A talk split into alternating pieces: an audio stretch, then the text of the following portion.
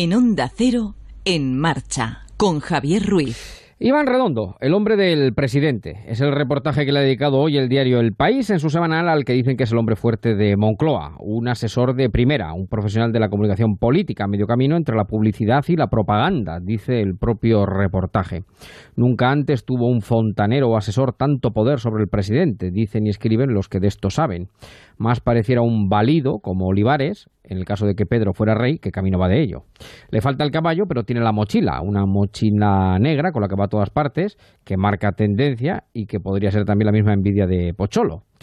Me ha gustado el reportaje que le han dedicado a Redondo, como el que le hicieron hace un par de semanas a Simón, Fernando Simón, porque acerca la figura de personajes cuyo ámbito de decisión es enorme. Dice Redondo que la política es el arte de lo invisible, y creo que lleva razón, por lo menos en la política moderna o posmoderna.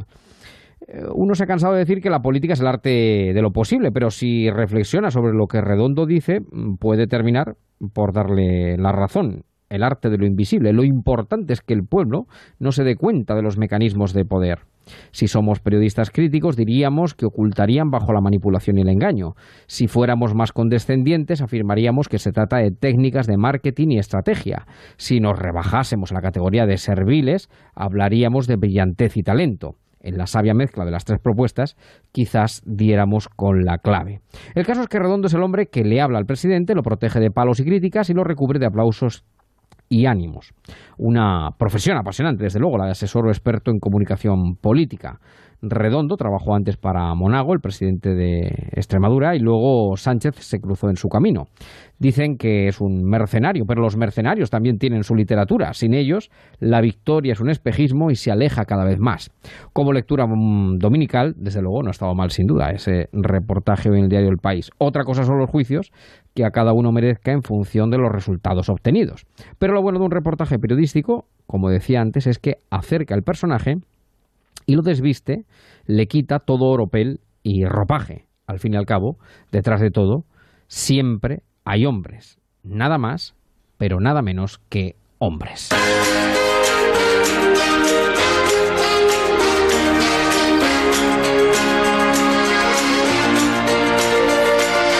En marcha, Javier Ruiz.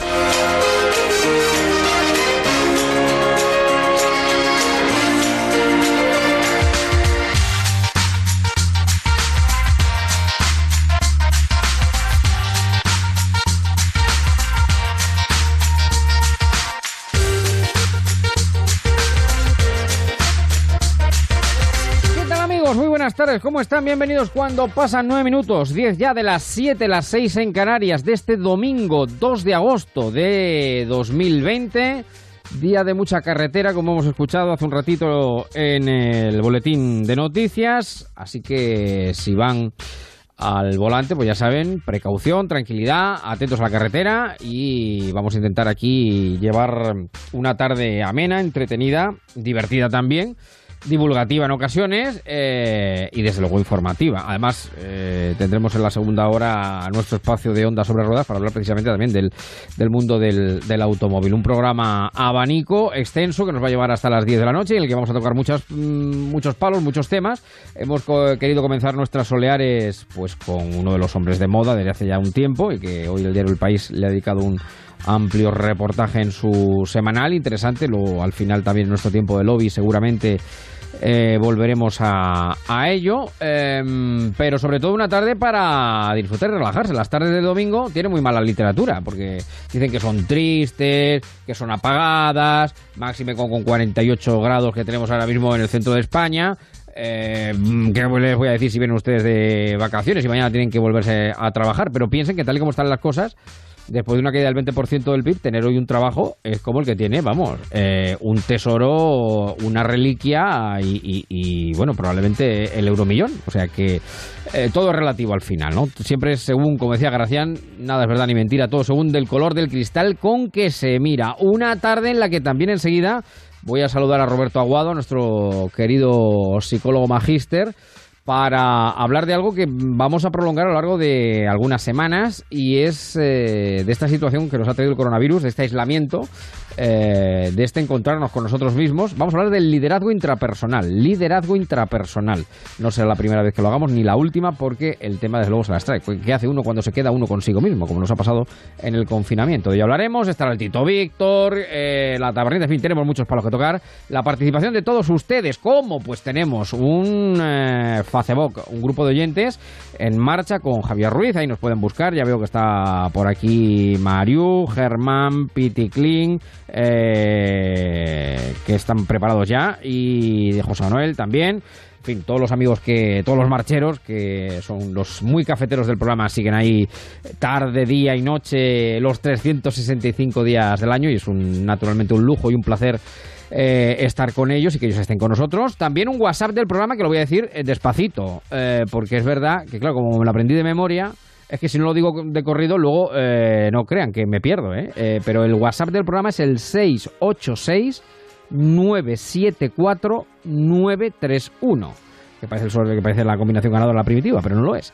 Es el WhatsApp del programa. 686-974-931. Y luego tenemos un teléfono directo que es el 914262599. 914262599, que también, si quieren utilizar para hablar con nosotros, con Laura, con nuestra querida compañera, pues es un auténtico placer. Bueno, eh, tenemos, ya digo, mucha materia encima de la mesa. Eh, vamos a empezar con música. Enseguida vamos a ir con Roberto Aguado, pero hoy es un día de los que yo digo, hay que pinchar un tema. Eh, a ver, la radio de verano, me, van a disculpar ustedes que, no son. Ayer, por ejemplo, con Marco Galván, estuvimos escuchando todo lo que suena ahora mismo.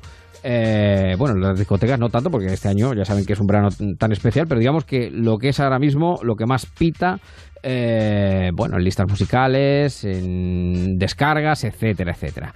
Pero el verano también propicia, procura, incluso en, emisoras pues, como esta, que tampoco son musicales, evidentemente, pero de recuperar temas de otro tiempo. Y hoy es el día de la Virgen de los Ángeles. Eh, por cierto, luego hablaremos también a las 8, nos iremos a Guadalupe, a, a, Extremadura, porque comienza el año jubilar. Pero hoy es el día de los Ángeles, Nuestra Señora de los Ángeles.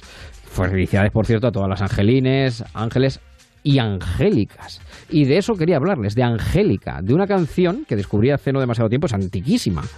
Eh, es de Roberto Cambaré, eh, argentino, y bueno, la han cantado muchísimos, muchísimos artistas, pero bueno, mm, les he traído una versión de, de, un grupo mítico argentino, los Chalchaleros, junto a otros, los Nocheros, un grupo folk, Chalchalero, Chalchal hace mención al pájaro eh, argentino, a su trino, a su canto también.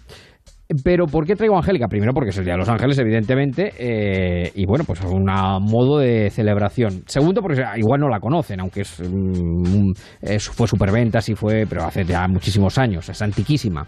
Pero tercero, porque me parece maravillosa, eh, Angélica es una palabra esdrújula, y eh, dificilísima de rimar. Cualquiera que haya escrito dos estrofas sabe que la aguda, la palabra aguda es fácil de, facilísima de rimar, la llana pues más o menos también, pero la esdrújula es difícil, dificilísima de rimar. Bueno, pues si escuchan ustedes la letra, que es bellísima por otra parte, eh, es el canto de un amor de, juventud, casi de infancia, Angélica solamente aparece en la primera vez, en la primera palabra, eh, pero toda la canción, todas las estrofas van rimadas en esdrújulas. Así que, para celebrar el Día de los Ángeles, Nuestra Señora de los Ángeles, esta angélica versión chalchaleros nocheros.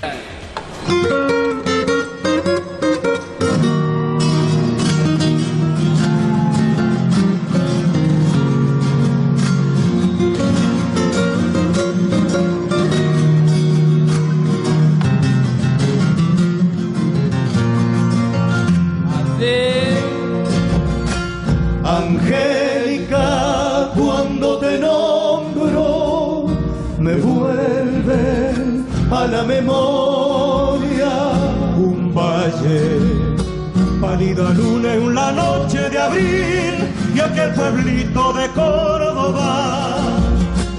Un valle, pálida luna en la noche de abril y aquel pueblito de Córdoba.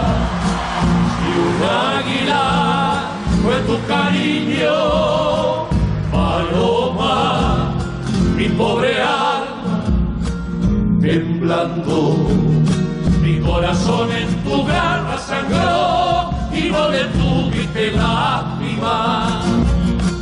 Temblando, mi corazón en su garra sangró y no le tuviste lástima. No olvidaré cuando en tu Córdoba te vi y tu clavel Mis brazos fueron tu nido, tu velo, la luz de la luna entre los álamos. Mis brazos fueron tu nido, tu velo, la luz de la luna entre los álamos. tus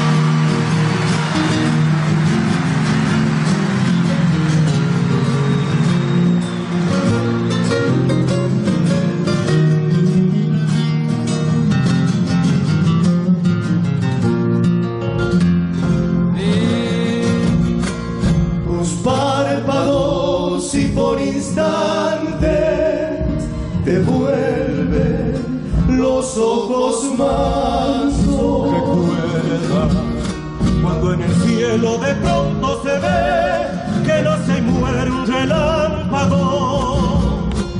Recuerda cuando en el cielo de pronto se ve que nace y muere un relámpago.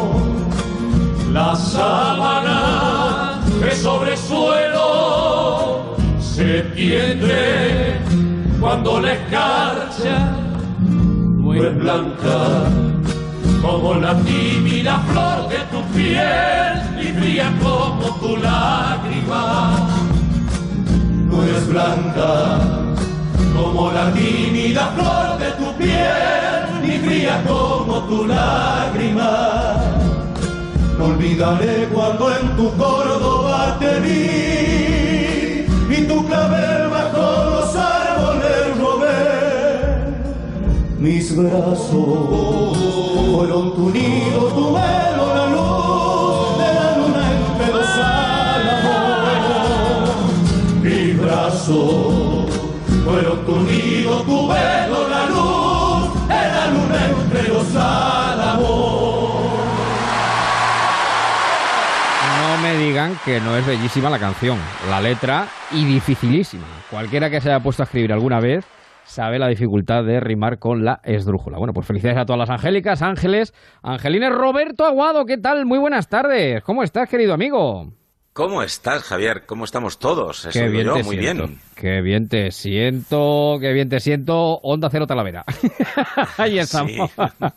Más o menos. Gracias al control que, hay- que Claro. tenemos. A mi- nuestro querido Javier de la Torre, que nunca decimos que está Javier de la Torre, pero sin de la Torre Pero esto siempre está. siempre Siempre está, y sin sus manos esto sería sería complicado. Y por supuesto Laura Álvarez, que es nuestra compañera, que Y también claro. eh, hace las veces de, de productora. Bueno, eh, Roberto. Aguado, nuestro psicólogo, ¿te ha gustado la cancioncita? ¿La conocías, Angélica, de los Por Chalchaleros? supuesto. por Ah, sí, la supuesto conocía. La conocía y Ah, es una de esas maravillas Sí, de la sí, sí. poesía hecha canción. Sí, señor. Sí, señor, sí, señor. Bueno, vamos a hablar con Roberto eh, Aguado. Además, lo vamos a hacer hoy recuperando la modalidad del, del diálogo socrático, eh, cosa que está muy bien, dicho sea por otra parte, porque vamos a hablar del liderazgo intrapersonal. Lo hemos dicho y lo hemos reafirmado y recalcado muchísimas veces. Eh, el liderazgo intrapersonal. Nadie puede liderar algo si no se lidera primero uno a sí mismo. Y da la circunstancia que esto, Roberto Aguado, lo vienes diciendo, ¿cuántos años lo, lleves- lo vienes diciendo esto, Roberto? Pues 10, Pues 15, eh, 20. la, la autoría de, de este concepto de liderazgo intrapersonal eh, creo que la mencioné por primera vez hace unos 12 años. Y sí ha sido una de mis mayores, eh, bueno, pues ilusiones, ¿no? Investigar Ujú. por qué el ser humano eh, está eh, tan vinculado con, con lo social Sí, y sí, por sí. qué se mira tan poco hacia adentro, ¿no? Y, y no es. estamos hablando de, de una mística, ni estamos hablando de las palabras fáciles de, de mirarte a ti mismo, de conocerte, que bueno, que, que está muy bien y que son formas de, de expresar, pero que quizás eh, lo que nos falta es sentirnos, nos falta el, el aprender que, que si no te, te sabes llevar bien que te vas a habitar durante toda tu vida, con la única persona con la que vas a estar toda la vida es contigo, eh, si no te llevas bien contigo, si no tienes ese, mm, diríamos, mínimo control, es difícil que pueda sentir eh, bienestar en la vida.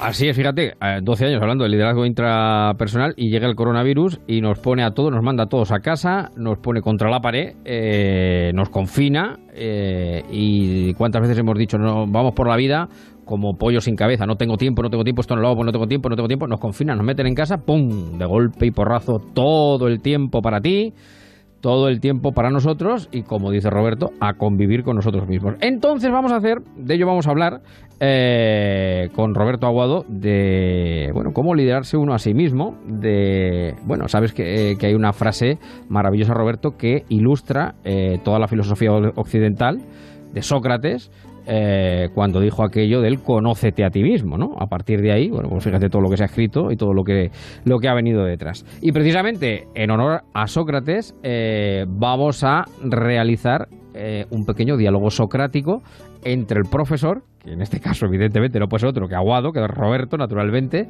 y el discípulo, que me va a permitir que sea yo. No sé si aventajado o no, pero el discípulo voy a ser yo. Así que profesor, cuando usted quiera, suyo es el diálogo o la mayéutica. Dices, ¿quién eres? Soy el hijo de Pedro y Josefina. Te he preguntado quién eres y tú me respondes de quién eres hijo. ¿Y cómo se llaman tus padres? Contéstame. ¿Quién eres? Soy Javier Rodríguez Méndez. Esos son tus apellidos y nombre. Pero, ¿quién eres? El esposo de Amelia. Ahora me respondes con quién estás casado. Pero yo te pregunto, ¿quién eres? Pues soy tu alumno. Y eso lo sé, y me encanta. Pero tú quién eres? Pues soy maestro de niños y de niñas de primaria. Esa es tu profesión y con quién la ejerces. Insisto, dime quién eres. Pues tú me dirás quién soy.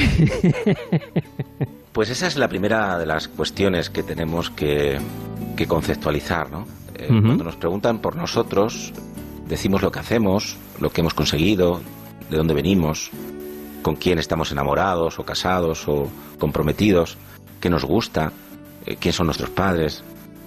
Pero eso solo explica lo que hacemos, lo que deseamos o lo que hemos conseguido o, con quién tenemos vínculos.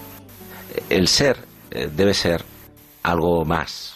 Por supuesto que el ser se tiene que rodear de todos estos elementos importantísimos para tener una vida sana pero tenemos que saber que solo somos el tiempo de la vida.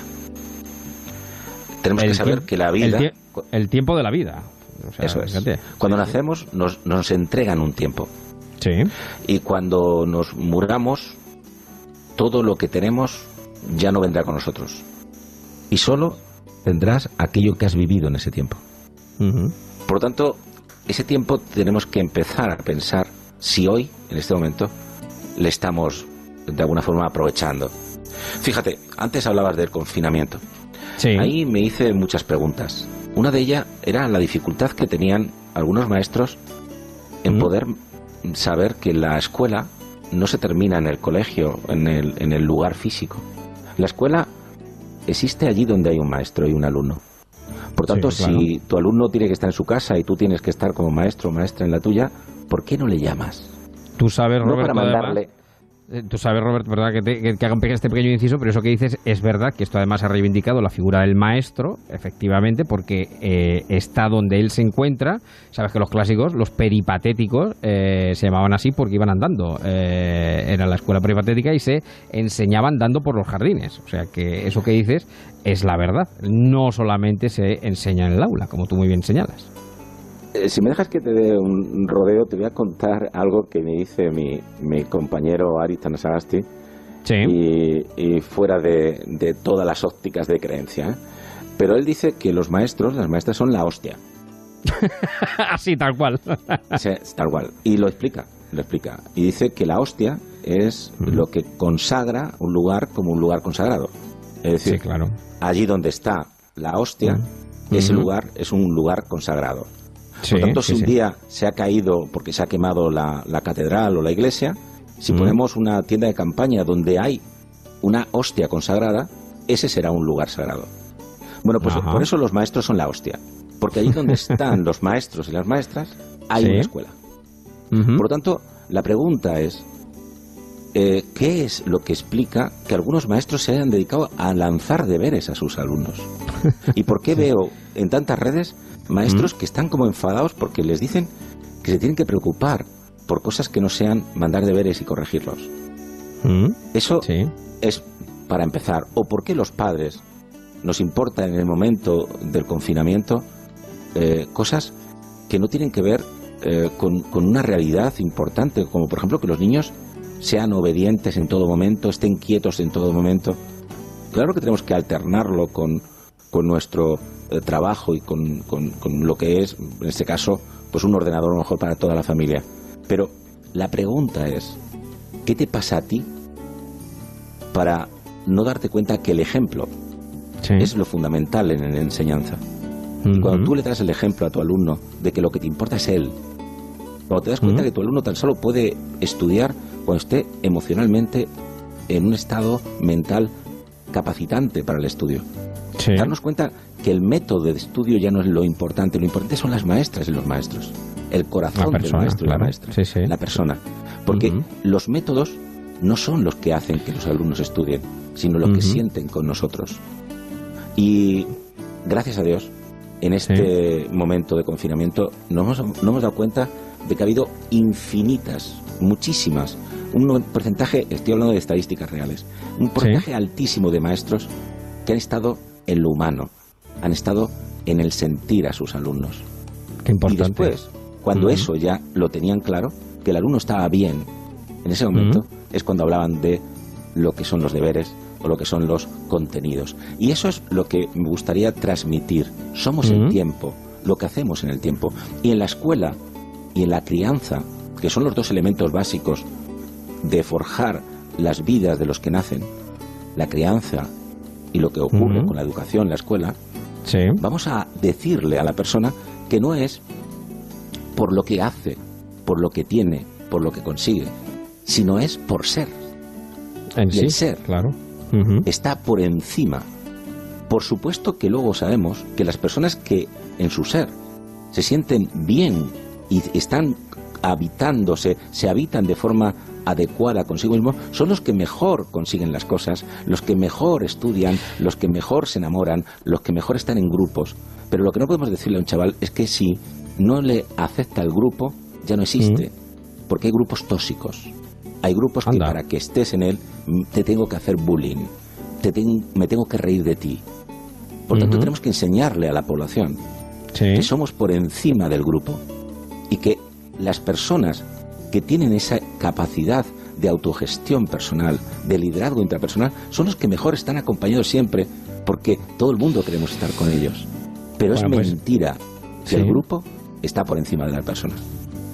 Bueno, pues yo creo que ya has dejado varias claves ahí importantes. Ahora te voy a preguntar, eh, te voy a preguntar, bueno, pues cómo profundizar en ese autoconocimiento, ¿no? En ese diálogo con el yo, que me parece muy importante, porque es verdad que si uno no está bien consigo mismo, la realización luego ya de cualquier otra actividad, de cualquier otra tarea, sea del tipo personal, sea del tipo profesional, eh, se pone cuesta arriba. No disponemos de mucho tiempo, pero si algún oyente quiere hablar con Roberto, lo puede hacer en el 914262599, 914262599 o un WhatsApp 686-974-931, 686-974-931. Me he traído Roberto precisamente para hablar de este diálogo interior, eh, un tema de alguien que tú conoces muy bien, eh, que se llama María Aguado y que le canta precisamente a su sombra y que suena así de bien la canción.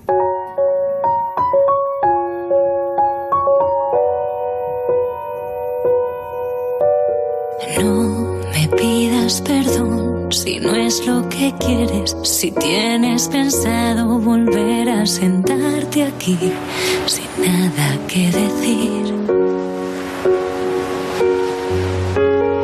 No me mires así, no busques respuestas. Detrás de esa puerta se esconden el miedo a perder, las ganas de correr. Que se limita a sonreír, una palabra envenenada que está a punto de salir y no soy yo quien tiene miedo aquí. Pero si me faltas, no tengo otra opción más que la de seguir ahogando los días, tu sombra en la mía, buscando un lugar donde sobrevivir. Si te echo de menos y encuentro el momento para ser feliz. Prefiero agarrarte, salir a buscarte, quedarme muy quieta por si acaba todo y te vas. No me has visto gritar no lo has entendido. Si por cualquier cosa te inventas un mundo mejor por donde caminar. Ten en cuenta que yo no te he prometido, no quiero esconderme en el frío, dejar de sentir que soy feliz así.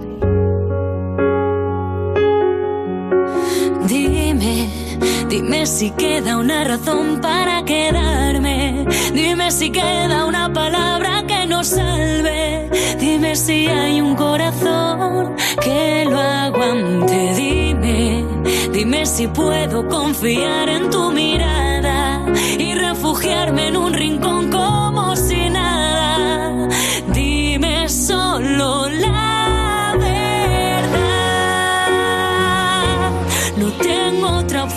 que la de seguir ahogando los días, tu sombra en la mía, buscando un lugar donde sobrevivir. Si te echo de menos y encuentro el momento para ser feliz, prefiero agarrarte, salir a buscarte, quedarme muy quieta por si acaba todo te vas.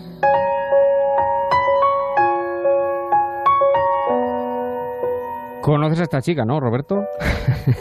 Pues sí, sí, sí, la conozco y además la tengo cerca. Sí, sí, sí, sí, sí, la tiene cerca, la tiene cerca. Bueno, es eh, una canción que habla de tu sombra eh, y que habla en, realidad de ese diálogo con, con uno mismo, no con otra persona, ¿no?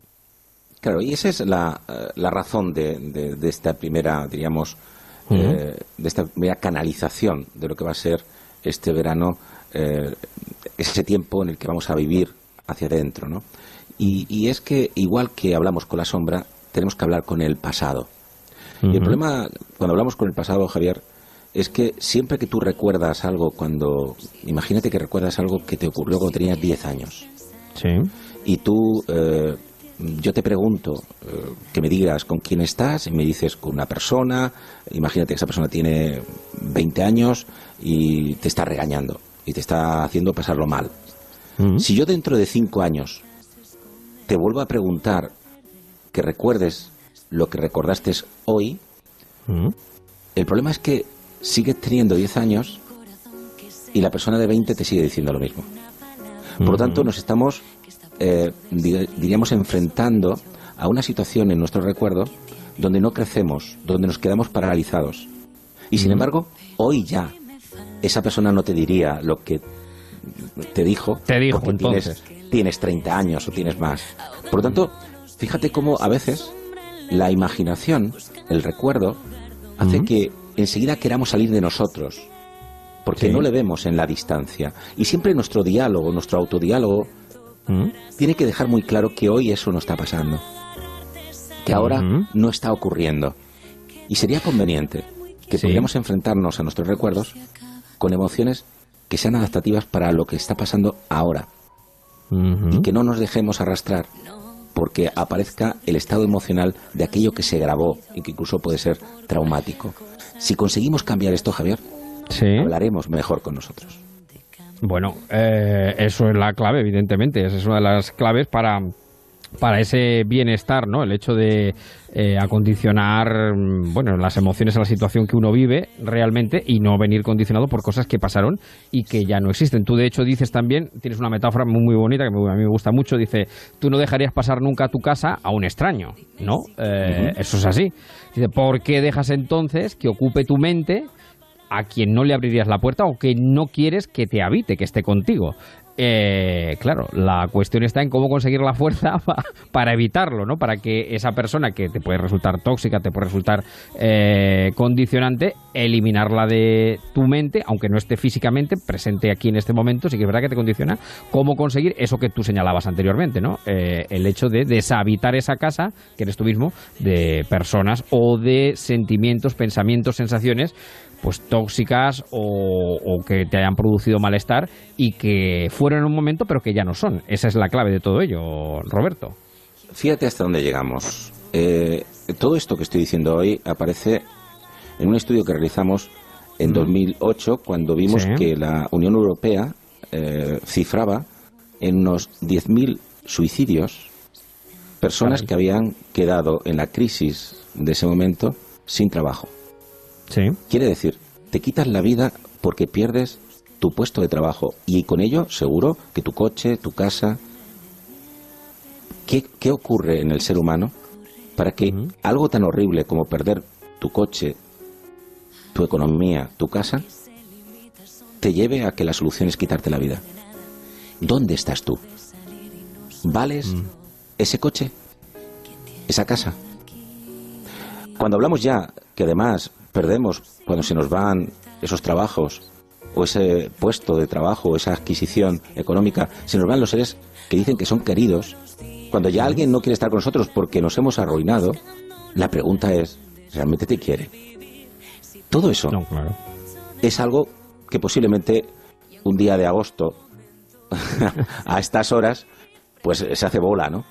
Pero si quieres saber por qué estás más en decirle a los demás lo que tienen que hacer. ¿No, te ha pasado nunca que has estado diciéndole a alguien qué es lo que tiene que hacer cuando tú no lo haces contigo? Sí, claro. Tú, Estar más claro, claro. hacia afuera que hacia adentro es porque, bueno, cometemos estos errores, ¿no? No tenemos ese efecto que tiene la autoestima real, que es que mi vida es una, es un tiempo, y depende aquello que haga en ese tiempo, desde que puedo tener control, que es en una cierta edad, ahí está mi patrimonio. En poder recorrer todo ese tiempo y sentirme la mayor parte de él, en lo posible dueño. Ese es nuestro pues, patrimonio. Ese es el patrimonio, efectivamente. Eh, de hecho, bueno, lo, cierto es que eh, decías antes que, yo recordaba una de tus frases de que, bueno, no, no dejas a nadie pasar a, tu casa, no a un extraño, no lo dejas habitar y luego, finalmente, eh, hay que tener en cuenta que uno con quien más tiempo va a pasar, es otra de tus frases muy recalcables, es con uno mismo, con lo cual eh, no se puede gobernar nada hacia afuera si antes uno no se gobierna a sí mismo. Yo creo que eso, utilizo el término gobierno como puede utilizar otro, quiero decir que si uno no eh, controla, uno no eh, se sabe manejar consigo mismo, difícil, puede, difícil es que se maneje con los demás. Y lo importante quizá para ir terminando, Roberto, es la clave está, eh, bueno, pues en tener esa autoestima, eh, no por lo que tienes, como tú me explicabas, sino por lo que eres, por tu ser en sí, por la importancia, por tu valía eh, personal. Educar y criar en el ser es una sociedad mucho mejor. Cuando dos personas ¿Mm? se juntan porque se admiten y se eligen y no ¿Mm? porque son dependientes el uno del otro. Conseguir que el grupo el grupo de amigos, el grupo de clase, cada persona sea una persona única, indivisible, singular, pero que se reúne con los otros y se contamina con los otros, esa es la escuela inclusiva y es la crianza donde nada ni nadie nos va a quitar del camino. Pues, querido Roberto, aprendiendo un poquito cada tarde de domingo contigo, eh, algunas de las claves del liderazgo intrapersonal. Eh, Roberto Aguado, por cierto, lo pueden seguir en redes, eh, donde tiene también sus publicaciones. De hecho, bueno, durante el confinamiento, además, tenías una cosa que yo me enganché, yo, creo que ya no la hacen, ¿no? Que era el, minuto o los cinco minutos al día. no, no, no, un minuto a las doce. Un minuto, un minuto a las doce. Y claro que lo hago. No he parado ni un solo día. Ya voy por el día 100, por el minuto 142. O sea que continúa, continúa, continúa. Hice una, una, encuesta, me dijeron por favor que siguiera. Es un minuto a las 12. A las 12 hay un vídeo de un minuto donde hablo cada día un minuto de algo concreto. Hoy hemos hablado de eh, que los, la, asertividad ¿Mm? es necesario, por supuesto, que eh, seamos eh, capaces eh, de decir cuáles son nuestros derechos y luchar por ellos. Pero cuidado, la persona asertiva, además de luchar por sus derechos, se compromete con sus deberes. Ese es el asertivo. El que se compromete con sus deberes y lucha con sus derechos. Pues robertoaguado.com, eh, nuestro psicólogo de cabecera. Amigo mío, te deseo lo mejor, cuídate mucho y ponte a la sombra. Ya sabes que, en fin, los rigores de, de la meseta, estos cuarenta y tantos grados que tenemos, tampoco son demasiado buenos para el liderazgo intrapersonal. hay que meterse a cubierto, hay que meterse a cubierto. Querido Roberto, un fuerte abrazo, un saludo. Muchísimas gracias, Javier. Gracias a ti. Son 42, las 7, las 6 en Canarias. Como si nada, dime solo la verdad. Le vamos a ir poniendo una marchita más a la tarde. En marcha, Onda Cero.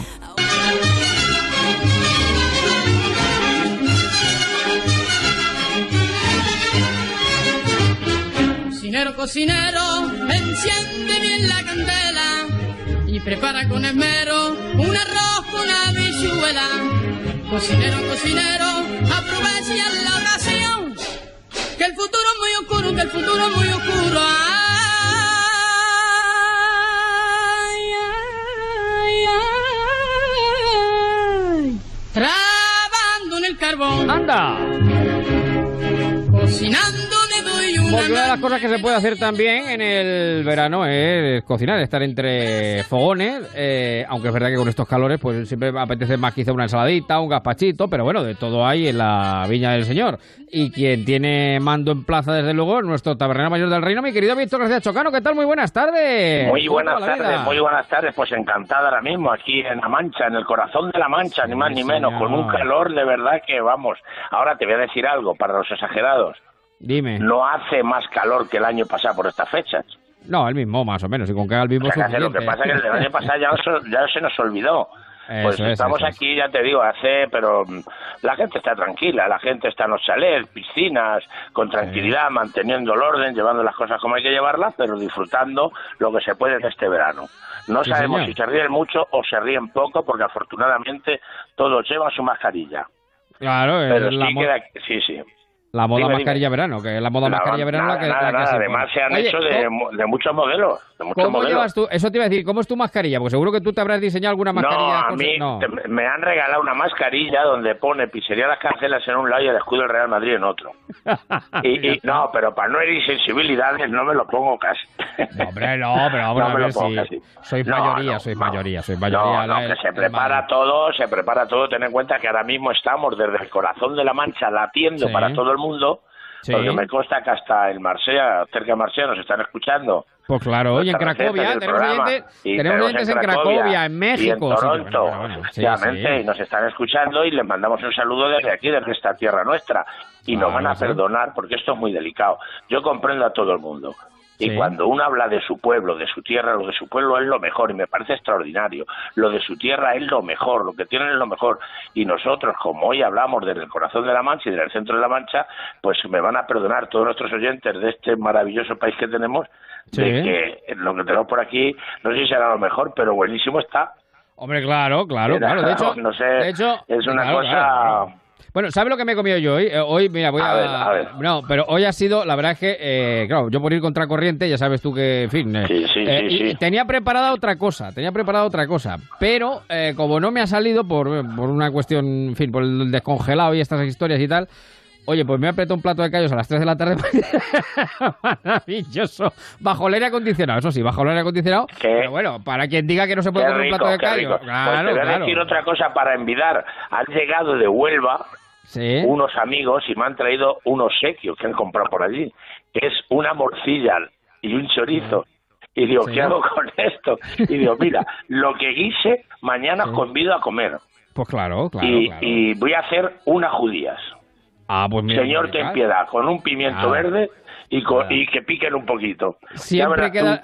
que, salga el calor, que salga el calor para afuera. Siempre queda la siesta y la umbría, la umbría, la umbría, el botijo. En cualquiera, ahora mismo que estaríamos en feria en muchos sitios. Hoy es la patrona de Pedro Muñoz, que está aquí cerquita, que ya sería, que sería fiesta y en muchos sitios hoy estaríamos de fiesta, pero me gusta cómo lo vamos llevando a esto. Yo soy optimista porque me conviene.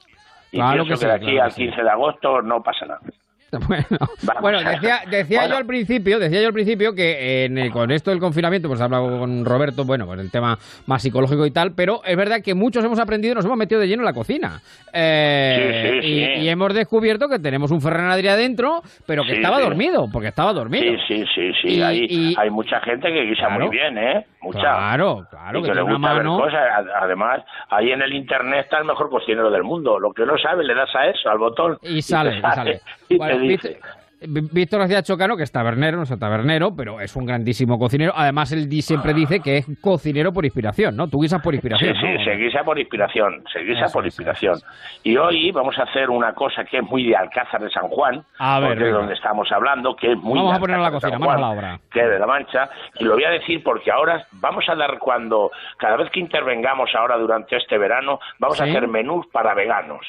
Menús para veranos, pues venga, pues vamos para a hacer Pero este plato que yo, este plato que yo voy a hacer es extraordinario para veganos, es extraordinario para vegetarianos y es extraordinario para los que comemos carne también. Ah, pues mira qué bien, pues muy completo. Se llama machacón. Machacón. Machacón, manchego, machacón de Alcázar San Juan.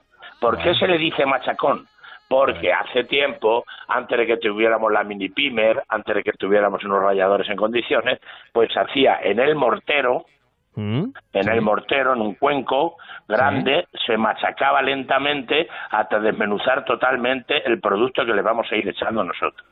Ah, Está todo el mundo preparado, Está todo el mundo preparado. Lápiz pues y papel. Venga, el lápiz y el papel y, que, y, apoyaros, y apoyaros bien en un sitio. Bolígrafo no cojáis, coger lapicero, por favor. Porque da un coraje cuando coges un boli y te dejas que te corta, me cachi la mal. dice, dice el navaja que no corta y amigo que no da nada no sirve para nada. Pues efectivamente, el efectivamente. El bolígrafo está ahí. Vamos a preparar el machacón, que se preparan unos pimientos verdes este pimiento verde, que ahora hay mucha afición en toda España que tienen su poquito huerto y más que ahora con, en, cuando hemos estado confinados tienen su poquito huerto y han, y han cuidado un pimiento ese verde carnoso. Eh, eh, escúchenme bien, despacio, verde carnoso, lo sabéis, que lo tocas y está duro, que lo sueltas encima de la mesa desde una altura de 40 centímetros y bota. Ese pimiento, le quitamos el rabo, lo troceamos, vamos a preparar kilo y medio de pimientos. Vamos a hacer una cosa y ustedes ya mismo, cuando vayan viendo esta, este, esta comida que vamos a preparar, pues ya le irán poniendo sus cantidades como ustedes vean. La proporción, sí, la proporción. ponemos un kilo y medio de, pimiento. Lo hemos troceado y lo pasamos por la mano del mortero, lo vamos machacando, el machacón, hasta que lo dejamos suelto. Forma de abreviar, forma de abreviar, la mini pimer. Cuatro ah, toques. Lo desmenuzamos bien sin que se llegue hacer un puré. Sí, que nos encontremos de vez en cuando algún trocito, pero muy pequeño. Ese es el machacón. Lo tenemos, lo echamos a nuestro bol, a nuestra lebrilla, una lebrilla o a un cuenco. Le añadimos un pelín de sal a eso solo y un chorreón de aceite a eso solo. Y lo dejamos Le Ahí está, y lo dejamos. Cogemos unos tomates maduros, que todavía hay zonas de España que ya en los huertos ya está escogiendo algunos que van coloreando. Oye, el otro día me trajo, te voy a decir una cosa, el otro día Pepe, el vigilante aquí de la Diputación de, Toledo, que tiene un huerto magnífico ahí en, en Sonseca, en Burguillos, me trajo, en Ajofrín, perdón, eh, me trajo una caja de tomates ya de la huerta, pero vamos. Uy, qué rico, qué ¿eh? rico, recién, Recién cortados de la mata, ¿eh? Recién cortados de la mata. maduro. Mm, eh, huelga decir, huelga decir, yo es que no soy estrella Michelin, yo soy estrella Firestone. Y, y, huelga decir... Esa masa más, que esa masa más. Que hemos, que hemos lavado bien el pimiento en el chorro del agua, le hemos lavado bien y lo hemos lavado bien. Cogemos esos tomates a la altura de un kilo y medio igual, kilo y medio aproximadamente de tomate, un tomate carnoso, un tomate duro, y si está intentando incluso estos que se siembran en los huertos ahora con los soles que están haciendo, intentan agretearse un poquito y todo, esos están divinos, se pelan un poquito si queremos y rayamos el tomate bien rayado. Lo dejamos, lo rayamos bien rayado sobre un cuenco, sobre un cualquier objeto, lo echamos para luego ponerlo ahí, porque algunas veces cuando dan una receta y te dicen un instrumento, te dicen algo que tienes que utilizar, y dices, ¿y eso qué es? Como dice mi amigo Javier Ruiz, ¿eso qué es? Eso es lo que es, ¿Dónde lo he hecho esto? ¿Dónde lo he hecho? lo tenemos nuestro tomate. Le echamos a nuestro tomate otro polvito de sal y otro chorreón de aceite de oliva.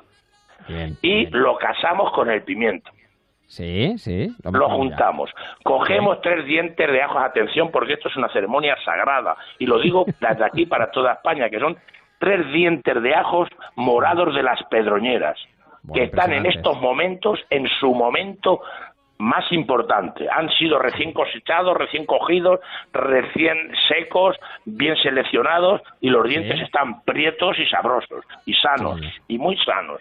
Machacamos esos tres dientes de ajo cogemos del cazo que hemos mezclado y le echamos al mortero un poquitín para desmenuzarlo bien ahí. Y entonces cogemos una cucharadita de comino, lo que es una cuchara de café, pero del café del desayuno con la magdalena, no la cucharilla esa que nos ponen en algunos sitios para taza pequeña, no. una, cuchara, de desayuno, bien, bien. Sí.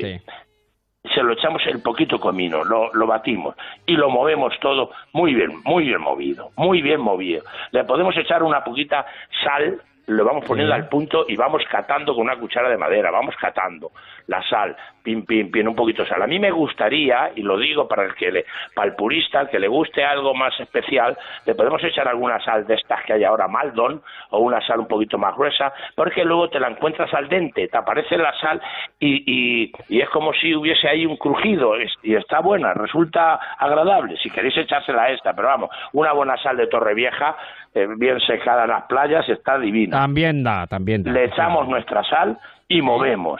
Y le echamos un poquito más de aceite de oliva que nos dé nuestro punto. Si nos ha quedado, no debe quedar excesivamente trabado. Si fuera necesario, le echamos dos o tres cubitos de hielo para refrescarlo más deprisa y con ese poquito agua que diluye, le da un poco más de soltura, pero si no queremos no se lo echamos. Hay que enfreírlo en el frigo. Movemos bien nuestro machacón. Hemos echado nuestros pimientos verdes bien machacados, nuestros tomates maduros bien pelados y bien machacados, nuestros tres dientes de ajo morados de las pedroñeras. Señor, ten piedad. Eso es, de verdad, es un lujo en estos momentos tener esto. Y el comino, nuestro aceite de oliva, la sal al gusto nuestro.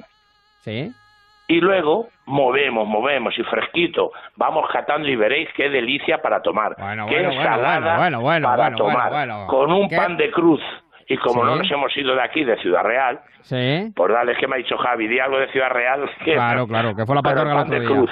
Un buen pan que hay en España, se hacen panes especiales, un buen pan con una buena navaja que se corte la sopa, se puede coger la sopa con tenedor, con navaja o con los dedos Siempre de no meter mucho. Y muy importante, por favor, no se puede comer con mascarilla. A la hora de comer, la mascarilla hay que quitársela. A la hora de que nos vayamos a comer esta pipirrana manchega, esta pipirrana que llamamos manchega, y quiero de verdad que nuestros oyentes en toda España prueben a hacerla pimiento, tomate, los tres dientes de ajo y el comino, bien movido, un buen aceite de oliva español, un buen aceite de unas aceitunas nuestras que maduran con estos soletones que tenemos, que damos un grado de maravilla, un buen aceite de oliva, y veréis cómo queda ese tipo de ensalada en nuestro frigorífico, fresquito, en un cuenco, veréis qué rica y bien mojada. Yo creo que es eh, espectacular, es de, Claro que sí, pedazo de ovación para ese machacón que nos vamos, que nos vamos a preparar esta semana. Oye, y es que además, además, ahora se está hablando mucho mamá, que voy con mi novia. Ah, muy bien, eh, muy bien, será bien recibida. Mamá, es que verá, es que es vegana. Bueno, pues el agua y unas verduras con un poquito de huevo. No, no, es que mamá, es que huevo no come. ni queso, ni esto. Entonces, el machacón para veganos y a partir del de los próximos días vamos a hacer unos menús para veganos.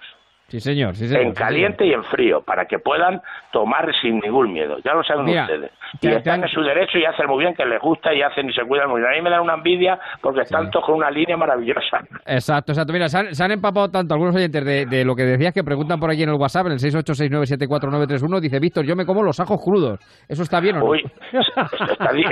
Eh, Eso yo me acuerdo, mi abuela, mi, abuela, mi abuela Macarena los comía crudos, vamos, pero tal si cual. si te aguanta, si te aguanta luego la novia, sí. o, o Drácula o el novio, lo que tú tengas. Pero te voy a decir algo. Hoy, hoy, que me trajeron unos, unas cabezas de ajo divinas, he metido en el horno una entera. y el ajo asado te lo comes. Y el ajo, un diente de ajo de ahora, aprovechar ahora que, es que está en su momento álgido. Sí, señor, sí, señor. Frito pollo con ajos. una pierna de cordero el ajo, con ajo. El ajo debía ser patrimonio. Madre mía, madre mía, madre mía. Pues ya te digo, atención al, al, a este machacol manchego que sé que os va a gustar mucho. Pues en, una taza, en un tazón, con tu pan mojado, con tu ayuda, con lo que sea. Os va a encantar. Pimiento, ya acordaros, se tira el pimiento para arriba y si cae a mesa y bota, ese está carnoso y está rico para comérlo. Verde, pues pimiento verde y tomate maduro. Eso es lo que necesitamos para tener una tarde fresquita en nuestra casa, con los amigos en un patio, en algún sitio, y se, y se puede hacer, vais viendo la cantidad que pueden ir haciendo cada uno, y dejan en un cuenco grande metido en el frigorífico, y cuando la para acompañar cualquier casa, punto. Las recetas del Tito Víctor, aquí están, no hay que ir demasiado lejos. Bueno, querido amigo, que te emplazo para la próxima semana para ampliar este recetario, este recetario. Vamos a, vamos a abrir ese recetario porque hay mucha gente que come otras cosas diferentes y también nosotros, los, los, taberneros. Yo que soy, yo que soy tabernero, yo todavía no soy cocinero ni soy soy tabernero. Nosotros tenemos la obligación de darle a nuestros clientes lo que nos pidan. Sí, señor. lo que nos pidan. Y procurar elaborar algo que los deje satisfechos a su gusto y que no les perjudique y por lo menos que no le lleven a contrario de lo que a ellos les gusta comer. Sí, señor. Dicen por aquí, qué bueno Víctor García Chocaro. Claro, el único genuino tabernero de la Mancha. Querido amigo, cuídate pues, mucho. un abrazo para y un saludo para toda España y que nos lo tomemos con calma, que el 15 de agosto creo que vamos a estar casi todos ya bien. Bueno, ojalá, ojalá, ojalá, ojalá, para la Virgen de Agosto. Un fuerte abrazo, Víctor. Además, ya lo dice, para San Pedro y San Pablo pinta las uvas, para la Virgen de Agosto ya está madura. Pues ya está, dicho queda. Un fuerte abrazo, tabernero. Un, saludo. Abrazo, un chao, abrazo. Chao, chao, Se encontraron otro muerto. Bueno, pues nosotros llegamos así a las 8 de la tarde. Eh, noticias, primero la del marcha, después nos vamos a ir hasta Guadalupe. Vamos a acordarnos de todos aquellos que están en marcha en carretera. Eh, hablaremos con nuestro querido Nogueiro sobre el mundo del motor. También nos meteremos en el ámbito del teatro. En fin, que tenemos muchas cositas que contar. Y no, no, no, no estaba muerto, no, que estaba de parranda, escuchando la radio. Aquí en Onda Cero, en marcha. Y no estaba muerto, no, no. Y no estaba muerto, no, no. Y no estaba muerto, no, no. Cuchibiri, cuchibiri, chibiri. Pero un día se apareció lleno de vida y contento, diciéndole a todo el mundo, oiga, se equivocaron de muerto. Vaya lío que se formó, esto sí que es puro cuento. Su mujer ya no lo quiere, no, no quiere dormir con muerto. Y no estaba muerto, que estaba de parranda.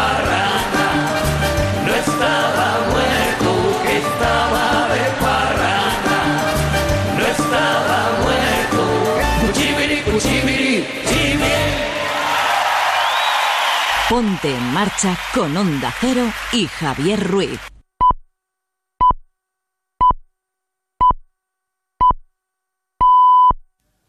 Son las 8, son las 7 en Canarias.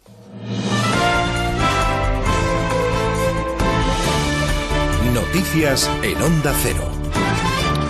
Buenas tardes. Iniciamos este boletín mirando las carreteras que presentan algunas dificultades para la circulación en este fin de semana de salida y retorno de las vacaciones de verano. Dirección General de Tráfico, María Lalinde. Buenas tardes. Buenas tardes. A esta hora estamos pendientes de varios accidentes que dificultan el tráfico. Uno de entrada a Madrid por la 1 en Buitrago de Lozoya y otro en Zaragoza en la A2 a su paso por la capital mañana en sentido Barcelona. Además, precaución en Burgos por la pérdida de la carga de un vehículo en la 1 a su paso por la capital burgalesa en sentido Irún Y retenciones de entrada a Barcelona por la C32 en Mataró y también por varios tramos de la AP7 en Martorell y en Roca del Vallés. En Girona congestionada la C31 en Santa Cristina de Aro en sentido Llagostera y también complicaciones de entrada a Valencia por la V21 en Alboraya. La ministra de Igualdad y número 2 de Podemos, Irene Montero, ha acusado a Ciudadanos de rechazar una reunión con el gobierno de coalición que forman el PSOE y Unidas Podemos en el, en el complejo de la Moncloa para mantener un encuentro solo con ministros socialistas.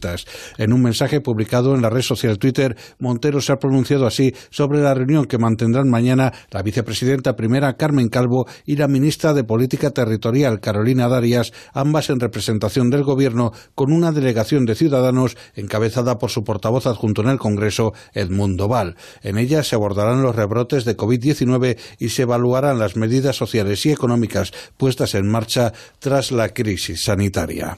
Más cosas, la Federación de Municipios y Provincias intenta in extremis salvar la propuesta de Hacienda que permite a los ayuntamientos usar su superávit y que mañana vota la Junta de Gobierno con una resolución complementaria que abre la puerta a negociar medidas para las entidades locales sin liquidez. La cúpula de la FEM ha remitido hoy a los partidos con representación en la Junta de Gobierno una resolución política en la que ofrece constituir en el seno de la Comisión de Hacienda un grupo de trabajo que se ocupe de proponer actuaciones y medidas dirigidas a las entidades locales que tienen problemas de financiación.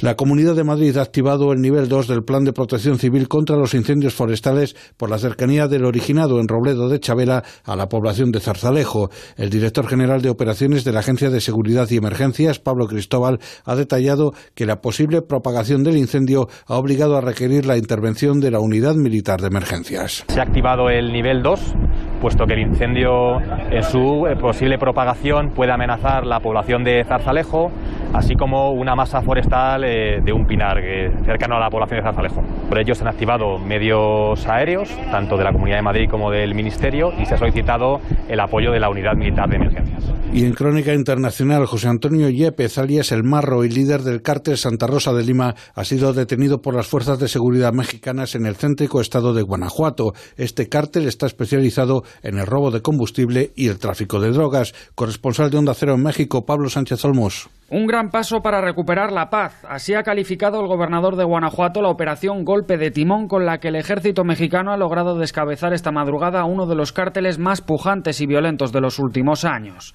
José Antonio Yepes, alias El Marro, ha sido detenido en la localidad de Franco Tavera junto a otros cinco sicarios. En el operativo también ha sido liberada, por cierto, una empresaria local que el cártel mantenía secuestrada desde hace varias semanas. Y es que la guerra entre el cártel de Santa Rosa de Lima y el de Jalisco Nueva Generación por el control de Guanajuato ha convertido uno de los estados más prósperos de México en el más violento, con más de 1.900 asesinatos en lo que llevamos de año. Con esta detención, el gobierno de López Obrador logra su primera victoria importante frente al narco después de que su imagen quedara muy afectada en octubre del año pasado con la detención y posterior liberación del hijo del Chapo Guzmán. Y los 27 partidos que conforman el grueso de la oposición venezolana, que incluye a todos los que actualmente tienen representación parlamentaria al margen del chavismo, han acordado que no se presentarán a las elecciones legislativas del próximo 6 de diciembre por considerarlas un fraude.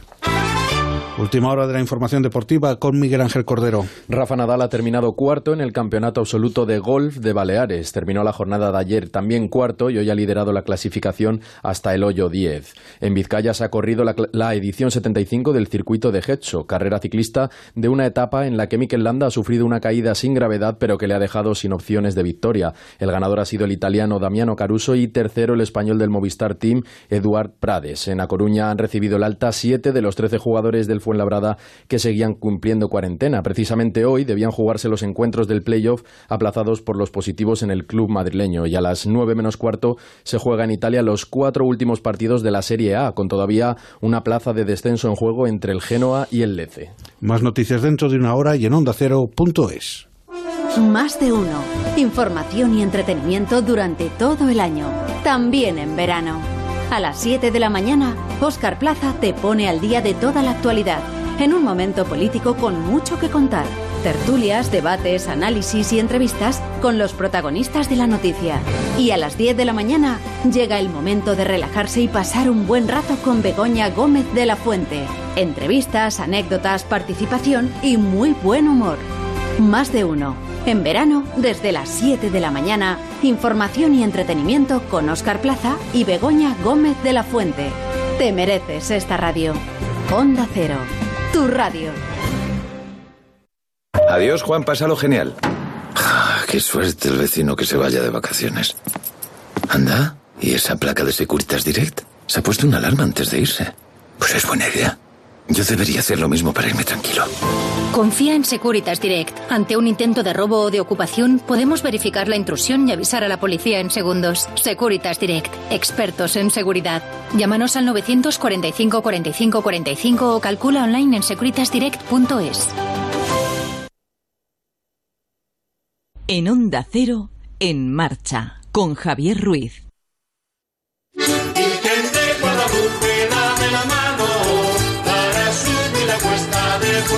Seis son los minutos que pasan de las 8 a las 7 en Canarias. Estamos en marcha en Onda Cero, tarde de agosto, tarde de vuelta para muchos que nos van escuchando, sintiendo en el coche. Saben que este programa ni se oye ni se escucha, este programa se siente.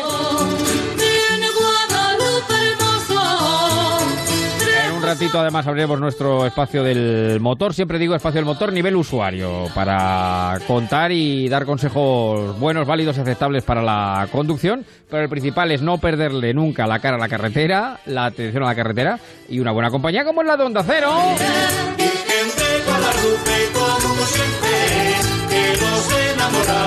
Y les, les voy a llevar a un sitio maravilloso sensacional, espectacular. Si no lo conocen, pues vayan haciendo tiempo y hora, eh, siempre, como decimos, guardando todos los protocolos, las recomendaciones de las autoridades sanitarias, la mascarilla, como decía Víctor, la distancia de seguridad, el lavado de manos, pero con todo eso también, con prudencia, siempre con prudencia.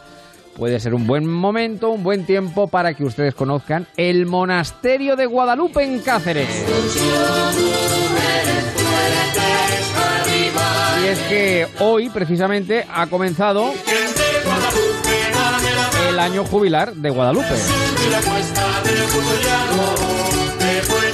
Un monasterio verdaderamente impresionante, eh, una virgencita que, bueno, la patrona de Extremadura, eh, y que es bellísima, una virgencita muy pequeña, eh, morenita, y bueno, el, uno, un buen amigo que conoce bien todo lo que significa el año jubilar, la historia de Guadalupe, lo que significa en la historia del monasterio de Guadalupe es Emilio Palomo, que es vicario episcopal y párroco de Yepes en Toledo, y bueno, es, eh, responsable también, bueno, de, muchas de las eh, de los actos previstos para Guadalupe, cae en la archidiócesis de Toledo y maneja muy bien, se mueve también por el tema de redes, medios de comunicación. Mi querido amigo Emilio, ¿qué tal? Muy buenas tardes. Javier, qué alegría estar en tu programa contigo y con todos los oyentes de Onda Cero. Igualmente, no se conocía la jotilla esta de Guadalupe. Que bueno, la estaba cantando, la, estaba cantando, perdona. ¿Cómo que sí la conozco? La estaba cantando aquí, es, tatareando. Claro. Claro, claro, claro, Pues es que hoy es un día importante porque hoy comienza el año jubilar de Guadalupe, eh, que nos va a llevar eh, pues prácticamente todo un año. Te, voy a preguntar, en primer lugar, lo que la Iglesia entiende que es un año jubilar, para, para que todo el mundo lo entendamos. Bueno, la gracia jubilar es eh, una gracia que coincide la Iglesia eh, a cuantos quieran recibirla eh, por tratarse de un lugar, una fecha, un acontecimiento singular. es una gracia que tiene que conceder el Papa y que concede, bueno, pues a petición, en este caso, del arzobispo de Toledo, y bueno, que responde, responde a que el Papa Juan Pablo II eh, tuvo a bien eh, decir que cada vez que, cada año que el 6 de septiembre sea domingo, que se conceda a Guadalupe año jubilar. Y en eso estamos. Este año, el próximo 6 de septiembre es domingo y bueno, pues hemos adelantado la fecha. Eh, mira si tenemos ganas de tener año jubilar, tener año de fiesta en el cielo y en la tierra, en nuestros corazones, que bueno, hemos adelantado un mes la fiesta, vaya. Exacto, exacto. Y durará, pues eso, todo el año, el 6 de septiembre. Domingo, me recuerdan por aquí también el WhatsApp, en el 686974931, que no nos olvidemos de la Virgen de Guadalupe mexicana también, claro. Bueno, por supuesto. Si, quieres hablamos de ello también. Patrona de México, patrona de México, claro. Eh, bueno, patrona de México y emperatriz de América. Cuidado que aquí las cosas hay que porque cuando hablamos de imágenes, hablamos de personas, hablamos de la Virgen, hay que afinar porque hay que matizar, hay que matizar, hay que matizar. Tú tienes muchos oyentes y enseguida van a ponerte el WhatsApp diciendo, oye Javier, que no es solo patrona de México, como nos pasa con Guadalupe, que no es solo patrona de eh, Extremadura, sino que es la patrona de la hispanidad. ole. Exacto, exacto. Madre mía, madre mía. Eh, esa es la importancia que tiene. Bueno, eh, el monasterio de Guadalupe, ¿cuándo se levanta? Eh, ¿En qué momento se manda a edificar? ¿Y por qué tiene la importancia que tiene, Emilio? Bueno, la tradición nos cuenta el hallazgo de una preciosa imagen a la que tú aludías, una imagen morenita, una imagen que, bueno, pues que se remonta a la tradición incluso pues al siglo IV. Bueno, pues en un momento dado en concreto, en el siglo XIV, un vaquero cacereño, Gil Cordero, eh, buscando una de sus vacas, eh, bueno, pues encuentra eh, de forma milagrosa, según la tradición, esta imagen. Eso es un, campo, sin más, es, un, es un ganadero el que la encuentra. La tradición dice que, bueno, pues esta imagen hay que remontarnos, como digo, al siglo IV, después en el siglo VI es San Gregorio Magno, quien lleva consigo esta imagen a Roma. Eh, después la, leyenda, la tradición nos habla de eh, huir los cristianos eh, clérigos y, fieles de Sevilla por la invasión musulmana. Esconden esta imagen y en el siglo XIV aparece milagrosamente la imagen y a partir de ahí, en el siglo XIV, empieza esta, mm, la construcción que nos trae hasta nuestro siglo de este santuario, de este monasterio de esta fortaleza, que lo es también. Y que, bueno, pues estamos hablando de un sitio mm, bellísimo de España, que muchas personas eh, dirán, bueno, pues es que yo Guadalupe no he estado, pero me he comido las uvas viendo Guadalupe, porque las uvas se toman eh, desde la Plaza de España, desde la, perdón, la, Puerta del Sol, pero también otras eh, otras cadenas de televisión varios años llevan dando las uvas desde Guadalupe. Así que es un lugar de referencia eh, mundial, pero también un lugar bellísimo por el arte, por la naturaleza y religiosamente, que, eh, como tú has destacado, por el año jubilar. Bueno, eh, em, para quien no lo conozca, ya digo que mm, debe de ir por, por todo lo que dice Emilio, ¿no? Ah, eh, aparte de la importancia que ya, bueno, pueda tener el año jubilar, pero es verdad que, está en, un marco verdaderamente sensacional, lleno de naturaleza, vegetación, y luego el propio estilo del monasterio eh, es verdaderamente, creo que son franciscanos los que están ahora en el monasterio, ¿verdad? Eso es, los franciscanos llevan pues un centenar de años. Antes que ellos estuvieron los jerónimos, eh, también, bueno, el clero regular, el clero secular, porque también ha habido sacerdotes diocesanos durante un periodo de esta historia. Y bueno, pues es que eh, cuando uno visita Guadalupe, pues se encuentra allí reflejada una historia maravillosa por tantas cosas de la historia, ¿no? Eh, bueno, pues en el siglo XX también hay una construcción especialmente significativa de Rafael Moneo, ¿no? Que es un buen ejemplo de arquitectura actual pero claro, ahí encontramos arquitectura gótica, mudeja, renacentista, barroca, neoclásica. Sí, sí, es, una superposición de estilos. Eso es, 20.000 metros, de, metros cuadrados eh, de construcción bellísima, eh, de una riqueza extraordinaria y sobre todo con un tesoro que es ese camarín de la Virgen de Guadalupe, sin duda. Sin duda, sin duda, sin duda. Eh, ¿Por qué Guadalupe fue desde casi el principio lugar de peregrinación? Bueno, es, el hallazgo de la imagen y, como siempre, bueno, pues la piedad, la religiosidad y, bueno, pues también eh, hemos de, poner en valor eh, los personajes que a lo largo de la historia han eh, visitado este lugar, ¿no? Claro, cuando uno, por ejemplo, dice que, ha habido escritores pues como Cervantes, Góngora, Tiso de Molina, bueno, pues el Marqués de Santillana o el mismo Unamuno, eh, tantos y tantos escritores españoles que en sus obras eh, dicen y escriben, o cuando, por ejemplo, pues recordamos eh, reyes también, el actual rey de España, siendo príncipe, pues acudió a Guadalupe. también de especial mención, fíjate cómo será este lugar, que la reina Isabel pues la visitó este lugar más de 20 veces y cuando hablaba de Guadalupe decía mi paraíso. cuando una reina dice eso, quiere decir que hay Isabel algo, de Castilla, la reina Isabel. Eh, la reina Isabel, eso es. Entonces, quiere decir que el hecho de los eh, escritores, reyes y tantísimos santos, ¿no? Porque, mm. bueno, pues eh, cuando, cuando, hablamos de, de, por ejemplo, ¿no? En el siglo XV, XVI, se cuentan por miles. Cada día llegaban cientos de hombres y mujeres de todas las edades caminando hasta ese lugar. Y uno dice, bueno, pero eso, vamos a ver, eso, ¿cómo es posible? ¿Cómo es posible? Bueno, pues eh, hasta el Papa Juan Pablo II en España en el año 82, 1982, fue este lugar. Y fíjate aquella frase memorable que él dice, dice allí, dice, tenía que haber venido antes aquí que a Guadalupe de México dijo él allí, así. Eh, bueno, pues eh, claro, Guadalupe de México, evidentemente, eh, él lo visitó un año antes, pero entendió, entendió muy bien que este lugar es anterior a aquel, porque allí llegó la fe precisamente desde ahí, desde este lugar.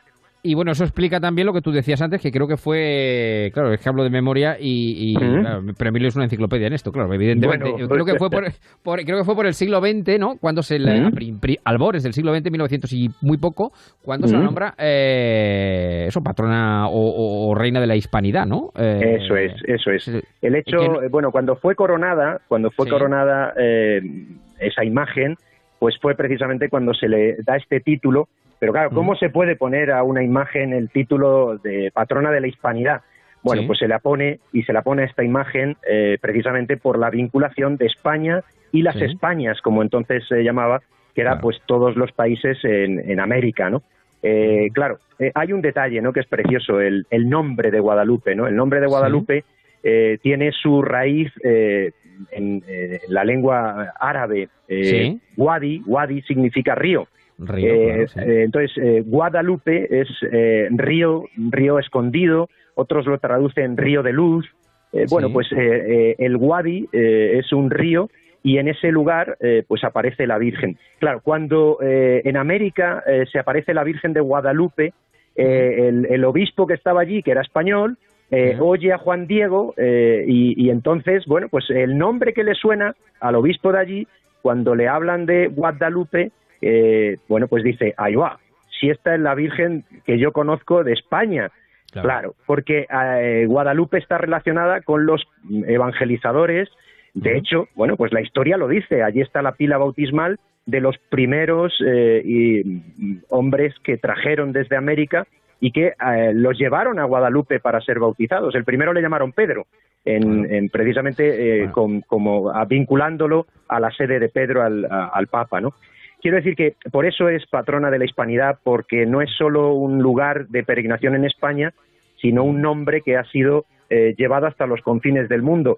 Eh, es impresionante, eh, es impresionante, Javier, cuando uno repasa cómo es, bueno, este nombre está en muchos lugares, pues podríamos enumerar cientos de lugares en el mundo que tienen el nombre de Guadalupe y que todo nació precisamente en este lugar aquí en Extremadura. Eh, tierra de conquistadores, tierra de conquistadores. Eh, y bueno, yo por, por apuntar otra cosa un tanto más profana, pero, pero yo creo que lo digo también por, por, por incitar a, y por eh, promover la, la, visita, que ya digo que es, porque es el, monasterio es impresionante, porque te caes de, de, la magnificencia del lugar que llama mucho la atención la magnificencia del lugar, luego con lo pequeñita, lo pequeñita que es la Virgen, que es, verdaderamente pequeñita, es, verdaderamente pequeñita. Pero luego eh, tiene una gastronomía, bueno, es decir, en, Guadalupe, eh, bueno, en toda Extremadura, ¿no? Pero eh, esa, la, morcilla, todo lo que hay alrededor de la chacina del embutido es para morirse directamente. Hay algunos sitios, además, que están muy cerquita, muy próximos al monasterio, que son, pues, sencillamente para caerse de espaldas. Así que yo creo que lo tenemos todo, todo, todo. se dan las circunstancias y elementos para que este año eh, visitemos, visitemos Guadalupe. Hoy ha comenzado, eh, el 6 de septiembre, que es el día grande, evidentemente, pues también se celebrará y se prolongará, entiendo que hasta el 6 de septiembre del año que viene, más o menos. Eh, bueno, el, el, 6 es el Día de la Virgen de Guadalupe, pero el 8 es una fiesta muy importante. Se, se celebra, entonces, entonces se terminará el año jubilar en el 21, el 8 de septiembre. O sea que tenemos un año y un mes para poder buscar alguna fecha y como tú has dicho, bueno, pues es verdad que la gente hoy estaba muy contenta, muy contenta. Yo he estado allí, la gente estaba feliz de entrar al santuario,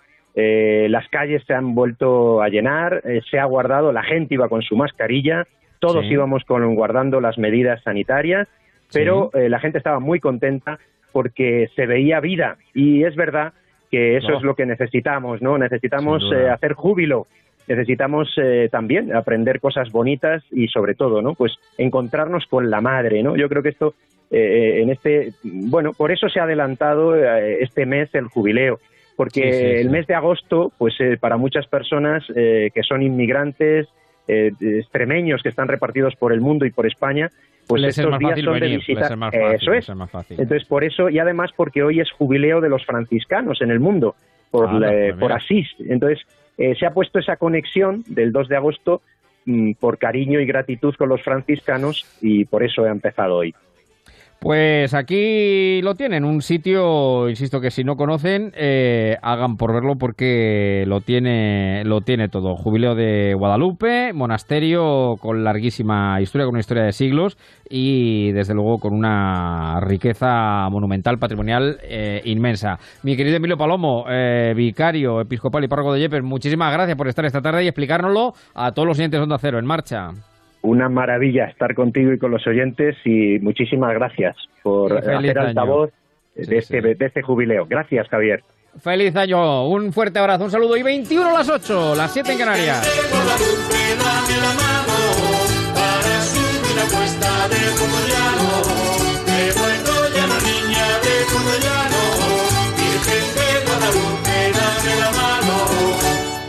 Ponte en marcha con Onda Cero.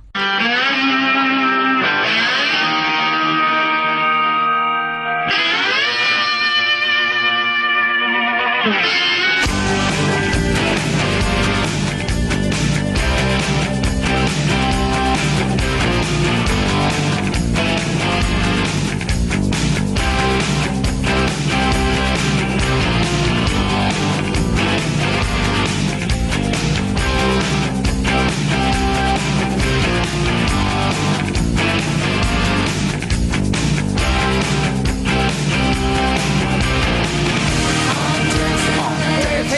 marcha en Cero en esta tarde de domingo 2 de agosto, domingo de vuelta, domingo de operación retorno de los que apuran hasta el final, eh, los de julio, porque los que se iban a ir en agosto, pues supongo yo que ya el viernes, imagino que habrían cogido carretera y manta, pero es verdad que esta tarde de domingo es tarde de operación retorno.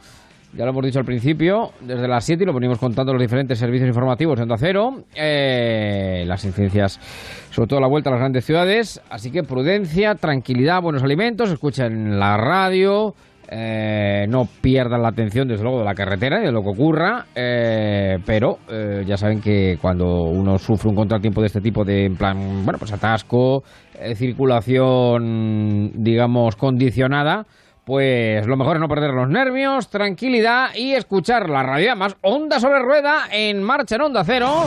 El tiempo que dedicamos al vehículo, al motor, nivel usuario, con mi querido Antonio Nogueiro. ¿Qué tal, Antonio? Muy buenas tardes. Muy buenas tardes, querido Javier. ¿Cómo va todo? Estupendamente. Un saludo a nuestros queridos oyentes y a nuestros queridos amigos de Facebook. Sí, señor. Que tenemos ahí todo el año. ¿Estamos volviendo también o no estamos volviendo? No, no, eh, volveremos, volveremos más tarde. De más adelante. estamos... Estamos en tierra firme. En tierra firme. En, tierra firme, en tierra firme. Muy bien, muy bien, muy bien. Bueno, pues ya saben que es el apartado que dedicamos, sobre todo en verano, que es cuando más tiempo tenemos, al mundo del motor y además en verano, que al fin y al cabo que es también muchas veces cuando más utilizamos el automóvil. El, automóvil, en las carreteras. Exacto, en las carreteras. Y me, ya me has apuntado, Antonio, bueno, pues algunas cositas que dice, vamos a ver, asterisco aquí marcado con asterisco, las rotondas. No, hacemos bien las rotondas. Hay que mirarse bien las rotondas. Esto, eso es un tema pendiente que tenemos muchos conductores, Javier. Sí, sí. Porque las rotondas no se, no se hacen, no se hacen correctamente. Vamos a ver, una rotonda en la cual haya dos carriles. Sí.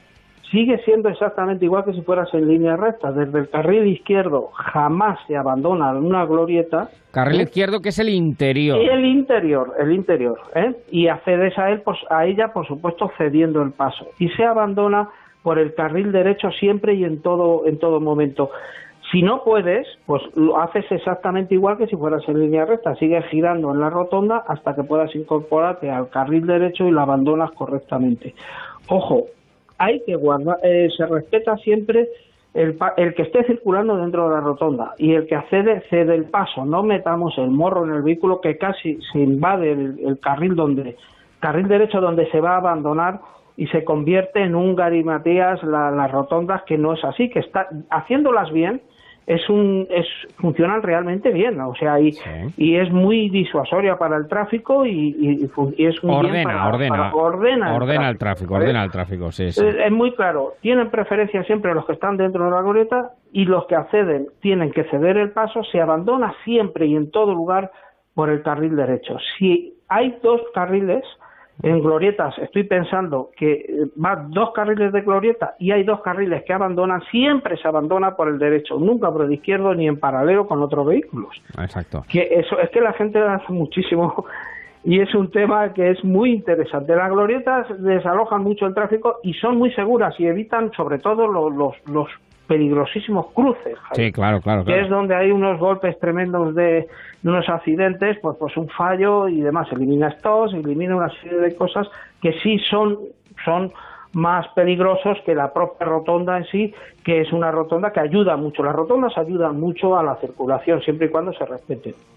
Eh, dos cosas. Eh, una, olvidarse lo de hacer la rotonda a cuchillo, que es todo lo contrario a lo que estamos diciendo. claro, eh, a cuchillo es una, hacer una secante, es decir, entrar, pues eso, entrar por el carril de, por el carril, por ejemplo, izquierdo, y, seguir por el carril izquierdo y salir por el carril izquierdo, por ejemplo. Eso, eso es una auténtica barbaridad. Y luego has dicho una cosa que también a veces pasa, no, no demasiado, pero a veces ocurre, el que se va a incorporar a la rotonda que tiene un CEDA, normalmente en un stop es un CEDA, es decir, que uno sí, puede... no, esto no, esto no, Eso es, un CEDA ya saben que no es obligación de mm, parar, sin decir, si no pero es necesario. Sí de ceder el pero sí de ceder el carril. Claro, pero hay alguno que, eh, un tanto, estos son los ansias que yo digo, que eh, eh, te ceden el paso, pero te comen el culo, con perdón. Quiero decir, que, que, se te echan encima. Bueno, eh, majo, si vengo te tienes que parar. O sea, es que es así, no queda otra. Es decir, otra cosa. No, no, me agredas, no claro, me agredas. Claro, lo claro. estoy haciendo bien. claro, no me eches el aliento, no me eches el aliento, no me eches el aliento, que luego la distancia de seguridad eh, da también para otro, para otro programa, porque luego hay muchos golpes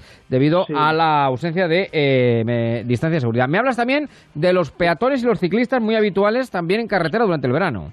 Sí, eh, eh, mismamente lo he comprobado esta mañana yendo por carreteras, eh, le que hablábamos la, la semana pasada de carreteras secundarias o carreteras, digamos, de, de pueblo, andando de pueblo. Hay muchos peatones en las carreteras y hay gente, Javier, que eh, va a demasiada velocidad cuando adelantan a los peatones y no digamos a los ciclistas. A los peatones y a los ciclistas hay que guardar la distancia de seguridad, que es metro y medio, ¿eh? no nos olvidemos nunca. Y si bueno, si ves peatones, pues reduce la velocidad y adapta adapta la velocidad a la vía, siempre lo hemos dicho y eso hay que volver a insistir muchísimo, muchísimo en eso. Y al ciclista metro y medio. ¿eh? Y cuidado porque hay muchos vehículos agrícolas que nos pensamos que son vehículos rápidos y no, y no son vehículos lentos. Eso son es. vehículos lentos que te acercas a él y te puedes llevar una sorpresa. Una cosa, los ciclistas, Javier, de verdad que no vuelva a haber ni uno más en una autovía. Sí. Porque es que eso es no puede ser. Los que somos ciclistas queremos que nos respeten, pero no no se puede haber un ciclista en una autovía. Y, y en un viaje de 200 kilómetros he comprobado que había dos ciclistas en distintos puntos en autovías, y eso no, no, no puede ser. Es un llamamiento a los ciclistas que nosotros también tenemos que comportarnos ¿eh? Sí, en sí, carretera. ¿sabes? Eso es fundamental. Y bueno, y en esta época de verano, que todos compartimos mucho las vías, pues hay que, pues eso, siempre la prudencia y adaptarnos siempre en todo momento a la situación de, de la vía. Y recordar que el peatón y el ciclista son, digamos, el eslabón débil de la cadena Totalmente, de la circulación. Claro, es decir, que, Totalmente. Atención, Javier, mucho a, las, a los anocheceres, que el sol te pega, te deja prácticamente ciego y te impide la visión. Bueno, pues es como todo. Si no puedes ver, pues para el vehículo, si puedes, o bajar sobre todo la velocidad para proteger a, pues, a un posible ciclista o un posible peatón que, que vaya andando por, por esas carreteras que no tienen ANCER, que no tienen ANCER o tienen muy poquita, muy poco margen para poder eh, escapar, digamos. Bueno, y luego me hablabas también eh, de hacer otra vez, aunque bueno, ya creo que ya hemos hecho algo mención, a Sí. la diferencia entre el CEDA y el stop, el CEDA del paso y el stop. Sí, el ceda paso y el stop es muy sencillo, Javier. El stop no se puede interpretar, jamás interpretar. Hay que El parar, stop hay que parar. Siempre, siempre, aunque tú creas que puedes pasar, jamás. Hay un cruce o una incorporación que tú no sabes o que existe y, te- y te pueden te pueden impactar por ahí. El stop no se cuestiona, el stop se para. Y el ceda al paso, eh, si evidentemente es cuestionable, siempre estará en acceso a vías, incorporaciones de, autovías o en las mismas rotondas que hablábamos antes, o en sitios donde el conductor tiene una visibilidad y sí puede decidir si, si viene alguien o no viene, entonces siempre estará donde hay visibilidad para que el conductor decida si puede pasar o no, evidentemente. Pero el stop está en, sitios donde el conductor no tiene toda esa visibilidad para poder incorporarse a la vía. Eso es muy importante. La diferencia es brutal. El stop parar siempre y el ceder paso, bueno, pues hay que interpretarlo bien, evidentemente. Si viene un vehículo a 100 metros, pues no te incorpores.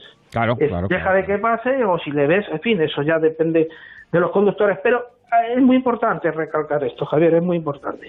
Bueno, pues eh, creo que queda poca duda. Esto es parar, el CEDA, eh, ceder el paso. Si el, ese ceder el paso incluye parar, pues se para, no queda más remedio. Eso, eso, está claro. Bueno, son en esta, bueno, en esta tarde de domingo muchos los asuntos que hay encima de la mesa. Operación Retorno. Vamos de paseo en un auto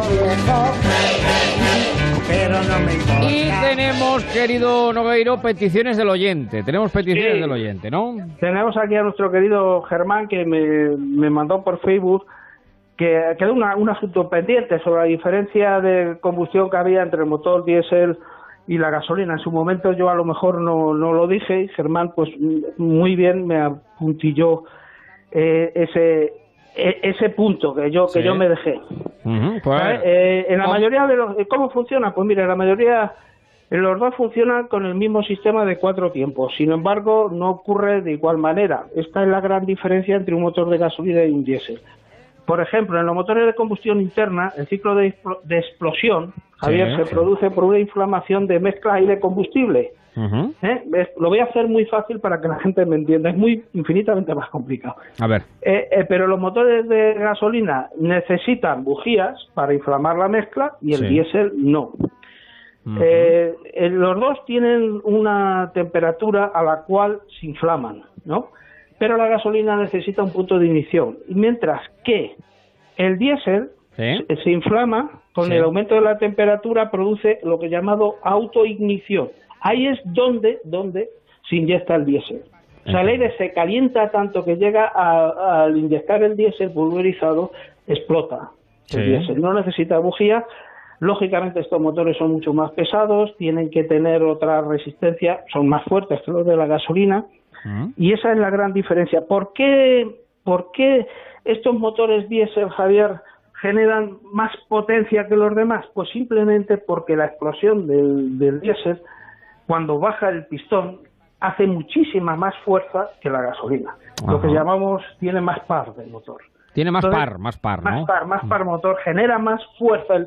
Con la fuerza, parece que lo estoy diciendo de una manera para que la gente me entienda que no sepa mecánica. Con la fuerza que baja el pistón, baja el doble de fuerte, con más fuerza que bajaría el de la gasolina después de explosionar. De ahí viene el fundamento de que el diésel tiene más potencia, más, más fuerza. Ese motor, ¿Eh?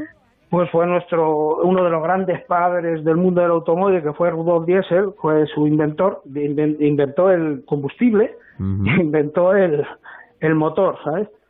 Aquí me, me acuerdo muchísimo de nuestro querido Eduardo Barreiros, nuestro gran nuestro gran ingeniero y nuestro gran industrial, ¿eh? que, convertía los motores de gasolina de camiones, los convertía a diésel, cambiándoles la culata. Luego, pues eh, vinieron los diésel ligeros, los cuales se modificaron partiendo de un motor de gasolina, pues modificando las culatas, pues se consiguieron hacer motores diésel. Y de ahí hasta los diésel actuales, Javier, hay un mundo de, de ingeniería. De sofisticación, de sofisticación. De sofisticación tremendo. Simplemente se diferencian en eso. Uno es por autoignición, es donde se inyecta, o sea, no necesita bujía, y otro es por, por explosión, por, necesita una una chispa para funcionar. Electricidad, es electricidad. Es mucho más complicado, Javier. Correcto. Y nos meteríamos en un mundo infinito y más allá. Bueno, pues esa es la explicación de la combustión por diésel de la combustión por gasolina. Que Exactamente, sí, señor. Que, preguntaba Germán. y, y, bueno, pues es muy, es muy interesante. Por eso lo es la gran diferencia entre los dos motores. Pues ponemos contacto y ran, ran, ran, ran. Primero y nos vamos ya.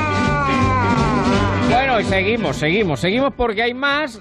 Otro buen oyente del programa, Miguel, Miguel Martín. Miguel eh, Martín me, me, me, me, apuntilló un tema muy interesante que sí que vamos a retomar y yo hoy quería hacerlo. Sí. Que son los, los coches movidos por GNC, por gas natural y por GLP, ¿sabes? Sí. que están en el mercado. El, el GLP, Javier, proviene del petróleo, que en su mayoría es propano, mientras que el GNC ¿eh? Mm. se trata del mismo gas natural que utilizamos en casa, en las cocinas, en las calefacciones, de gas natural. Eh, el GNC está en estado gaseoso y el GLP está en estado líquido. ¿Qué ocurre? Para comprimirlo en, en, en los vehículos, en los tanques, pues es un gas comprimido, es un gas natural comprimido, ¿sabes? Sí, sí, sí. Y el y eh, este este esto a mí es muy interesante lo del gas natural, Javier. El grupo Volkswagen apuesta 100% por esta nueva tecnología, teniendo en cuenta, Javier, Sí. que ahora tiene ayudas entre 600 y 1000 euros, ¿eh? dependiendo luego de las condiciones, y por supuesto llevan etiqueta GNC, ¿sabes? Sí, sí, sí. Eh, este, este coche, este, el, el GNC, hay ¿Gas un natural? laboratorio, el gas natural, bueno, vamos a entender, o sea, el gas natural hay un laboratorio que está estudiando incluso un compresor para que los vehículos se pudieran, se pudieran cargar en casa. Fíjate lo que te estoy O sea, diciendo. poder cargarlos en casa y no tener que te- buscar una estación la de se- tubería, de la tubería de gas natural. Fíjate lo que es, eh, cómo es el tema, ¿eh? Sí. Y Volkswagen esto lo tiene muy, muy adelantado. Mm, El GLP, lógicamente conocido como autogas, ¿eh? mm. es el más extendido, sin duda alguna, porque esos son las petroleras, son las que le son las que las que lo extienden, digamos, lo que lo di- distribuyen. En Italia está muy implantado, en, en- nuestro país un poco menos, aunque el GLP está más implantado que el GNC. Y bueno, ambos uh, eh, es, es, es- hay que tener muy en cuenta que hay vehículos ¿eh? eh, muy interesantes que se mueven por estas energías. A ver, Vamos a, ver, ejemplo, por ejemplo. Sí, pero es que tú ten en cuenta, Javi, que los beneficios tanto económicos y medioambientales de estos dos carburantes Mm. son muy interesantes y las emisiones se reducen muchísimo. Sí, Tú, por ejemplo, en el GNC, ¿eh? que lo tiene el grupo Volkswagen, tiene vehículos, tiene el Ibiza, tiene, el- eh, tiene el, el nuevo Toledo que también lo va a incorporar, pero por ejemplo tiene el, el Arona, que es el 1000 TGI, que es un, un SUV urbano, Ujú. ¿eh? de, recurre a un voluntarioso motor de 90 caballos que puede funcionar tanto a gas natural comprimido como a gasolina, ¿sabes? Está el Skoda Kamiq, ¿eh? que también que es el primo hermano del, del Arona, que también y uno muy interesante, Javier, el Volkswagen Caddy Maxi, ¿eh? de el 1400 de 110 caballos, que es para siete plazas, deriva de la furgoneta Caddy, pero vamos, es exactamente igual pues que un que un turismo, tiene las Todos- mismas comodidades. Todos, Todos- ellos de la familia Volkswagen, de la familia Volkswagen y hablando de gas natural, ¿no? De gas natural. Sí, sí, funcionan con gas natural y gasolina. En este caso, el gas natural, Javier, Mm. eh, consumen el gas natural hasta que se acaba y después pasan ellos automáticamente a gasolina. Al depósito de gasolina, eso es, claro. En el GLP eh, se condiciona. Por ejemplo, el, el- el gas natural va en tanques, que, esa- que el- los fabricantes ya lo distribuyen en el vehículo, que no ocupan, ocupan a lo mejor un poquito de maletero en algunos casos, otros no, pero lo sitúa bajo los bajos del vehículo que van perfecto y son vehículos muy seguros. El GLP Mm. pues lo, va, lo utiliza mucho la FIA, Sí. porque en Italia está muy distribuido. El Dacia Duster, que es un es muy bueno, el, el Dacia Logan también, el Renault Cactus y el Renault Clio. Hay, y los nuevos además, los nuevos. Y con unos motores muy interesantes de 100 caballos en el Clio, ¿Eh? y bueno, que los hacen muy confortables y muy, muy económicos. Estas dos alternativas que son eco. Y yo creo que hay que empezar a mirar un poquito en, estos vehículos. La diferencia es que se echa gasolina en la misma boca, igual que en el diésel se echa el, el, el EcoBlue y se echa diésel, ¿eh? Sí. pues tiene dos bocas. Pues este tiene una boca para gas y otra boca para gasolina, en el mismo, Ya, mismo- ya, ya, ya, ya. en la misma tapa, digamos. ¿sabes? Digamos que son mixtos, que son mixtos hasta que, Exacto. que pudiera alguno de ellos funcionar eh, solamente por gas, que eso todavía está por ver, evidentemente. Eso es una de las cosas que Sí, habría pero que- en, en estos casos, Javier, estos motores, bueno, tienen sus detractores que dicen, estos motores los, los motores duran, estos coches los motores duran más porque tienen, digamos, menos fricción. Lo que ocurre, que eso las marcas ya lo han, lo han solucionado, tanto la, en el tema de distribución de válvulas, enfriamientos y demás, al lubricar un poco menos que la gasolina, pero bueno, esto lo, han, lo tienen ya muy adelantados y los motores no, no sufren inglés. Lo digo para los detractores, o sea que no estos motores no tienen ningún problema, es más, tienen beneficio de que a estos motores se les hacen muchísimos más kilómetros que a un motor de gasolina igual, para que nos entendamos. Bueno, pues dime, dime. El, gas los, digamos que los castiga menos, para que la gente me, te siga. Correcto, correcto. Bueno, Pero pues- acuérdense, GNC en el grupo Volkswagen es muy interesante las alternativas que tienen y GLP tanto en el grupo Dacia, Renault, Fiat también siguen siendo unas alternativas muy interesantes a la hora de ahorrarnos bastante dinero y encima emiten menos emisiones. Es muy importante.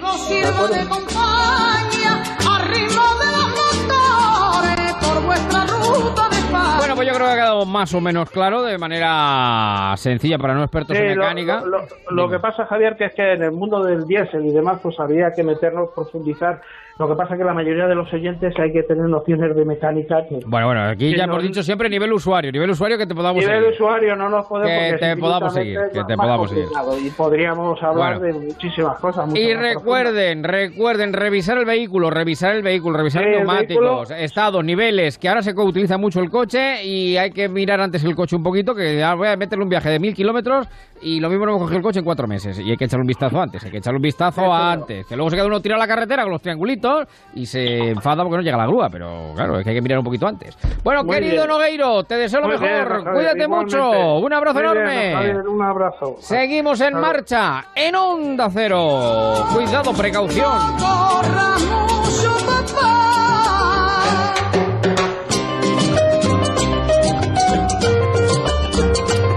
Por cierto que nos apuntan también en el WhatsApp 686974931 el consumo con gas natural tiene un coste económico la mitad que la gasolina y un 30% más barato que el gasóleo. Así que completo repaso, estudio, examen a la cuestión. 18 minutos para las 9 de la noche. Ponte en marcha con Onda Cero y Javier Ruiz.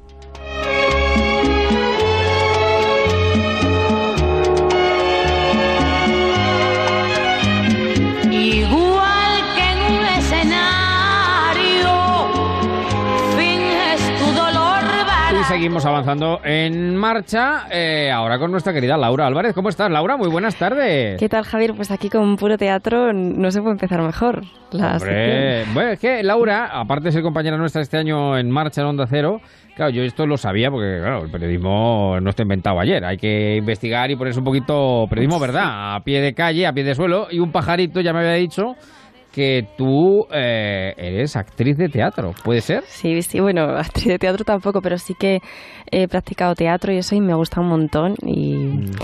y en especial me gusta mucho el método de Stanislavski, que me parece súper curioso. A ver si soy capaz de decirlo sin equivocarme. método Stanislavski. Stanislavski, sí. Virgen Santa, que es muy famoso muy conocido. Sí, ¿eh? es el método a secas tal cual, tal cual, tal cual. Que utilizan muchos actores para sus interpretaciones. Eh, ¿En qué consiste ese método, Laura? Pues mira, eh, primero te voy a decir cuáles eran las palabras favoritas de Konstantin Stanislavski, para que te hagas que es que le dan nombre, que es que le da el nombre al método. Exacto. Sus palabras favoritas eran no te creo, no me convences. Eh, Stanislavski era actor, director y empresario teatral y cambió el rumbo del teatro occidental a principios del siglo pasado. Bueno, Javier, como sabrás, hay un montón de teorías sobre cómo los actores deben dar vida a un personaje. Te lo voy a poner así con un ejemplo. Imagínate que nosotros somos actores y tenemos que dar vida a un personaje que está sufriendo la muerte de algún ser querido. Pues tenemos básicamente dos opciones. Una es fingir que estamos tristes, es decir, imitar las caras que ponemos cuando estamos tristes o mirar a una luz o echarnos unas gotas especiales para que nos salgan las lágrimas. Exacto. Esa técnica la explica muy bien Diderot en La paradoja del comediante, que es un libro en el que defiende que el público debe emocionarse. El actor lo único que tiene que hacer es fatigarse para emocionar al público, pero no tiene que anidar ningún sentimiento. La segunda técnica es la que nos concierne hoy, que es la de Stanislavski, que es muchísimo más intensa. Y en, en, el ejemplo que te he puesto de que se nos muere un familiar querido, deberíamos imaginarnos, según Stanislavski, en esa situación y revivir algún momento del pasado para generar esa emoción en nuestro interior. De tal forma que no hay que imitar eh, las caras que ponemos cuando estamos tristes, sino que las lágrimas nos tienen que salir solas porque estamos tristes de verdad. Es decir, no tenemos que los actores no tienen que pensar mientras actúan, sino vivir. claro. claro, actor y personaje entonces tienen que sentir lo mismo. Pero claro, entonces aquí se añade una dificultad que es la repetición. Por ejemplo, si te cuentan un chiste por primera vez, a lo mejor te hace muchísima gracia, porque es la primera vez que lo oyes. Pero ya la segunda vez, pues bueno, te hace menos gracia. Te puedes reír, pero te hace menos gracia. Y ya si te repiten el mismo chiste todos los días, que ya te lo sabes de memoria, pues no te provoca prácticamente ninguna reacción. Claro, claro. Entonces a los actores al final les pasa lo mismo, porque se saben de memoria los guiones y las emociones que tiene que experimentar su personaje a lo largo de una obra o de una, de, de una grabación. Entonces el actor debe mostrar interés en las palabras del otro a pesar de haberlas oído ya muchas veces. Y Stanislavski decía ya, pero es que esto a veces puede llevar a la sobreactuación y él no quería eso, él quería naturalidad. Entonces, ¿cómo puede conseguir un actor ser natural a pesar de haber repetido la misma escena cientos de veces? Pues según el, el director ruso, se puede llegar a la emoción interna a través de cambios externos. Es decir, si cambiamos nuestra forma de andar o de hablar, o si buscamos eh, nuevos gestos, nos va a ser mucho más fácil identificarnos con el personaje que sea.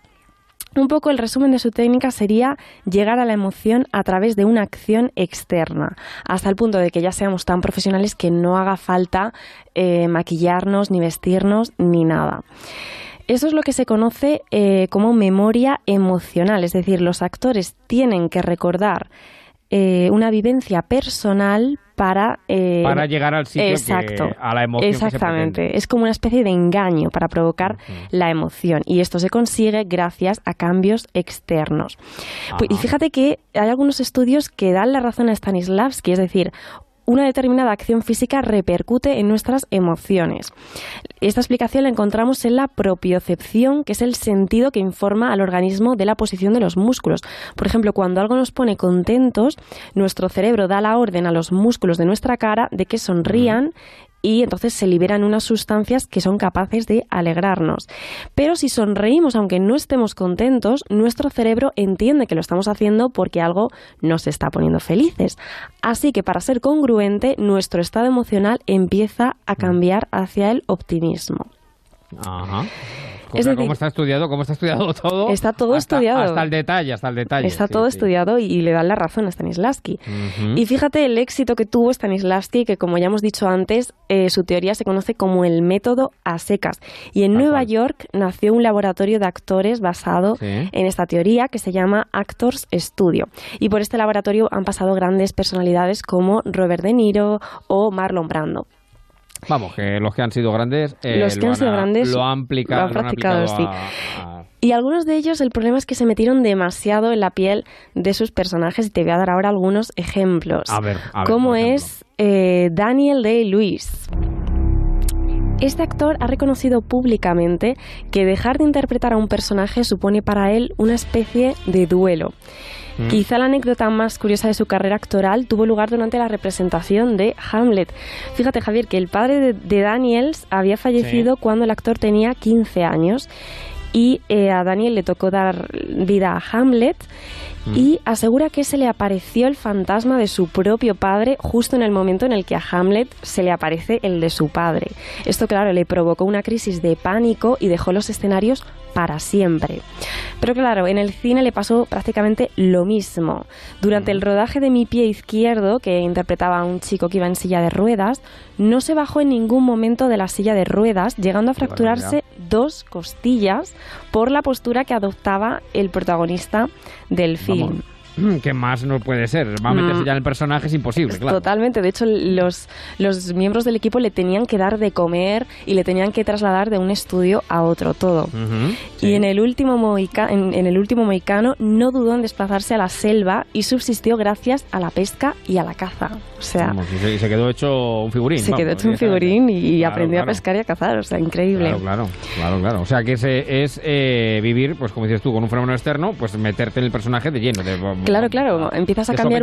exacto, exacto. Empiezas a cambiar un poco la forma de vida y eso repercute, obviamente, en ti. Otro ejemplo es Heath Ledger y su papel de Joker en El Caballero Oscuro, que le atormentó muchísimo porque temía no estar a la altura del que interpretó Jack Nicholson. Entonces, claro, tenía esa presión y el actor se encerró durante todo un mes en una habitación de un hotel de Londres para preparar su personaje. Y según el diario The New York Times, la preparación tan intensa y el duro rodaje de este film le había alterado el sueño y el actor es cuando comenzó a tomar pastillas para dormir, que se cree que fue la causa de su muerte.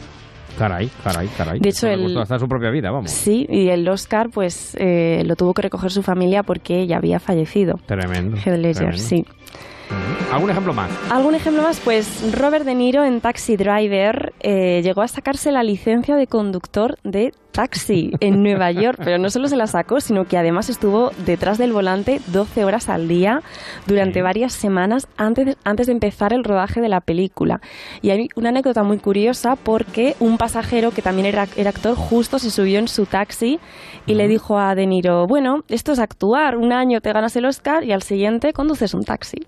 Claro, claro. Pasas de, de, un extremo a otro, pues. Exactamente. Sin transición. Eso es un actor, por otra parte. Exactamente. El, que es capaz de hacer múltiples papeles, no solamente un papel. ¿Algún ejemplo más? Algún ejemplo más. Y el que a mí más me sorprende es Adrien Brody en El pianista. Sí. Brody se entregó en, en, cuerpo y alma para interpretar a, a ver si lo digo bien, a Vladislav Pillman, que era un músico judío polaco que luchaba para sobrevivir la destrucción del gueto de Varsovia durante la Segunda Guerra Mundial.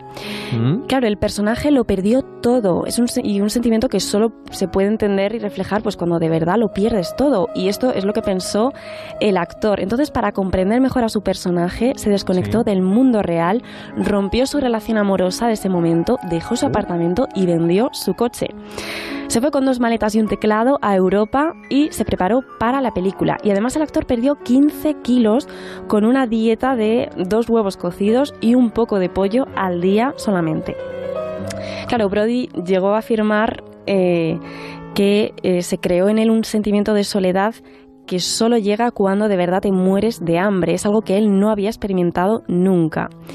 Brody se hizo con el Oscar eh, obviamente, es maravillosa su interpretación, pero eh, tal nivel de compromiso con el arte le jugó una mala pasada porque le provocó una depresión de la que tardó un año en salir.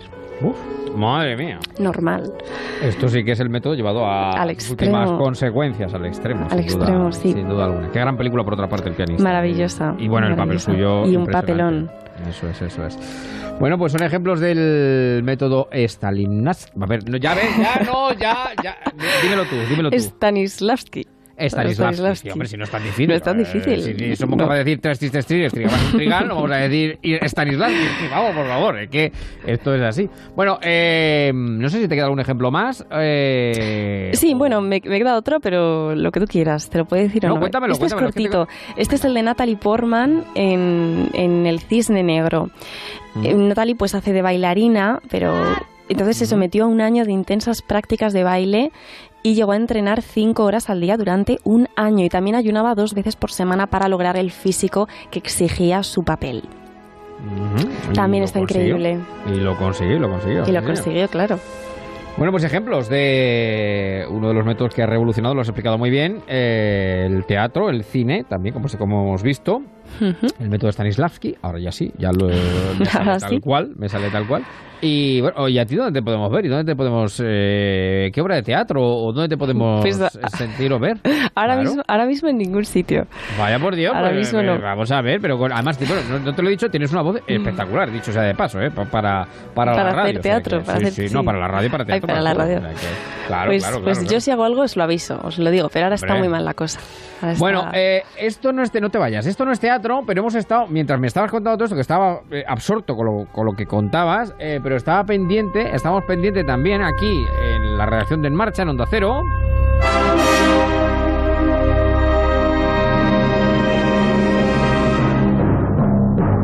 De la llegada del Manolito. No, de la llegada del Manolito. el Manolito, que luego me dice, no, Ruiz, no digas esas cosas que luego la gente. No, no, no. Estamos pendientes a ver, ¿de qué estábamos pendientes, Eva María de Jesús, Abascal, Froilán de todos los santos? Buenas tardes. ¿Qué tal? Muy buenas tardes, Javier. Buenas tardes buenas Laura. Tardes, me, Eva. Ha, me ha encantado todo lo que has contado, Laura. He estado muy pendiente de lo que decía Laura, pero también he estado muy pendiente ahora mismo de esa retransmisión que está haciendo la NASA. Nos vamos, están en directo en eh, la costa de Florida, en el Océano Atlántico, porque ahora mismo las autoridades de la NASA están recogiendo a los astronautas Robert Becken y Douglas Harley que despegaron el pasado. Eh, ahí está en directo esa señal. Waiting for the fast boats to approach and begin the rigging process. And there on the left-hand side of your screen, we can see that second la NASA, fast lo que tiene, lo que, view. lo que tiene este programa. Bueno, Claro. es que además se da la casualidad, eh, Javi, que hace dos meses, el eh, 30 de mayo, despegaron este lanzamiento histórico de, de la NASA con la empresa privada SpaceX. Eh, fueron hasta la Estación Espacial Internacional, una, un viaje tripulado ¿no? al espacio que ha sido todo un éxito. Y también eh, lo vivimos en directo el de 30 de mayo en este programa. Sí, que en también marcha. estamos en marcha, sí, Eso sí, es, estábamos eh, aquí y dos meses después Parece que llevamos toda la vida aquí. han regresado a la Tierra, han hecho eh, también lo que se denomina el splashdown, que es cuando la cápsula no, pues eh, ha aterrizado o ha, eh, ha llegado al Océano Atlántico y ahora, como decimos, pues eh, eh, los están eh, eh, recogiendo eh, las Bueno, autoridades. hemos visto una caída, en- yo creo que eran paracaídas o algo parecido, o varios pues, paracaídas, interminable, varios. interminable. Se nos ha hecho Ujú. un, claro, vienen del espacio pues, eh, y han llegado al Atlántico, ¿es, no? Sí, al Océano Atlántico. Es decir, que la NASA lo tiene todo muy bien eh, cronometrado porque la llegada se esperaba para las 20 y 48 minutos. Y ha sido a las efectivamente 20 y 48. Ha sido a las 20 y 48 cuando han hecho ese aterrizaje. Hay que decir que es una misión histórica por dos motivos. Primero, porque es eh, el primer lanzamiento eh, privado que se lleva a cabo de- con una empresa privada. Y segundo, porque desde el año 2011 Estados Unidos no lideraba una, bueno, pues un viaje tripulado, ¿no? En este caso, a la Estación Espacial Internacional. Eso también pone en jaque eh, a la tecnología rusa, porque desde el año 2011 Barack Obama decide, ¿no? Eh, bueno, desmantelar los, eh, los viajes tripulados al espacio porque no acababan de funcionar. Una decisión que fue bastante polémica Sí, porque sí, sí. esa carrera no espacial que tenía y lideraba Estados Unidos y Rusia, pues desde luego le dejó el campo abierto, en este caso a, a Rusia. Y, y bueno, y este viaje pues eh, vuelve a poner a Estados Unidos, eh, desde luego, pues también. luego. Eso es, eh, a liderar también esta carrera eh, espacial. Durante todos estos años, casi una década, que no ha protagonizado estos lanzamientos desde este, suelo estadounidense, este país, claro, dependían de la ingeniería rusa, ¿no? Para hacer este, este tipo de, de exploraciones en la agencia, en la Estación Espacial Internacional. Hay que decir que ha sido eh, un éxito. Lo que el objetivo, ¿no? mm, de la misión era validar el, el sistema de transporte con tripulación de, en este caso, de esta empresa privada y por lo visto, bueno, pues ha salido muy bien. Hay que decir que Donald Trump eh, tiene muy en cuenta, ¿no? Toda esta carrera espacial y después de que en el año, eh, en el año no, el, el pasado mes de mayo fuesen hasta, hasta la Estación Espacial Internacional, eh, bueno, pues eh, anunció que van a volver a la Luna en el año 2024, que es algo que también la NASA había dejado, ¿no? Un poco Aparcado. al margen. Así que todo un éxito y ahora mismo en directo en la costa de Florida, pues están los eh, astronautas Robert Becken y Douglas Harley, que bueno, a ver cómo vienen y qué cuentan, claro. Sonido directo. So there on your screen, uh, ooh, camera view change. That is a view coming to us from Go Navigator, the recovery vessel. Qué maravilla. Uh, ¿Vosotros two vais al espacio cuando se puede ir al espacio? Que si vamos a ir a... si vais a ir bueno, a mí me encantaría. Hay que decir que eh, SpaceX, que es eh, propiedad de Elon Musk, eh, bueno, un magnate, Onda ¿no? Cero Marte, estoy Claro, pensando. sí, ya lo ha puesto, ya lo ha puesto en el calendario, Claro. eh, esos viajes, ¿no? Al, al espacio, no sé de qué forma y de qué manera, pero a mí me encantaría. Todo lo que tenga que ver con astronomía, a mí Vamos me a, vuelve no, loca. sí, sí. Vamos, a, vamos a explorar la posibilidad de abrir una emisora en Marte, Onda Cero, Onda Cero Marte, y luego pues ya veremos a ver, oye, hacer en marcha desde Marta, desde, Mar, desde Marta, no, desde Marte, desde Marte tiene, tiene que tener su punto, o sea que, no, no, hay que des, eh, no hay que desecharlo, no hay que descartarlo. Bueno, llegamos a las nueve. Nos queda otra horita más en marcha. Luego tenemos lobby. Va a venir por aquí también el mecánico de las palabras. Pero ahora noticias.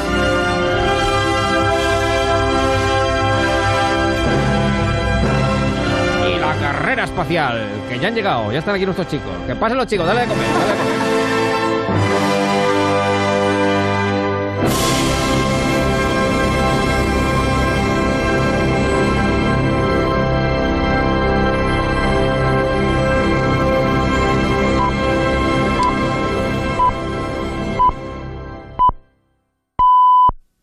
Son las nueve, son las ocho en Canarias.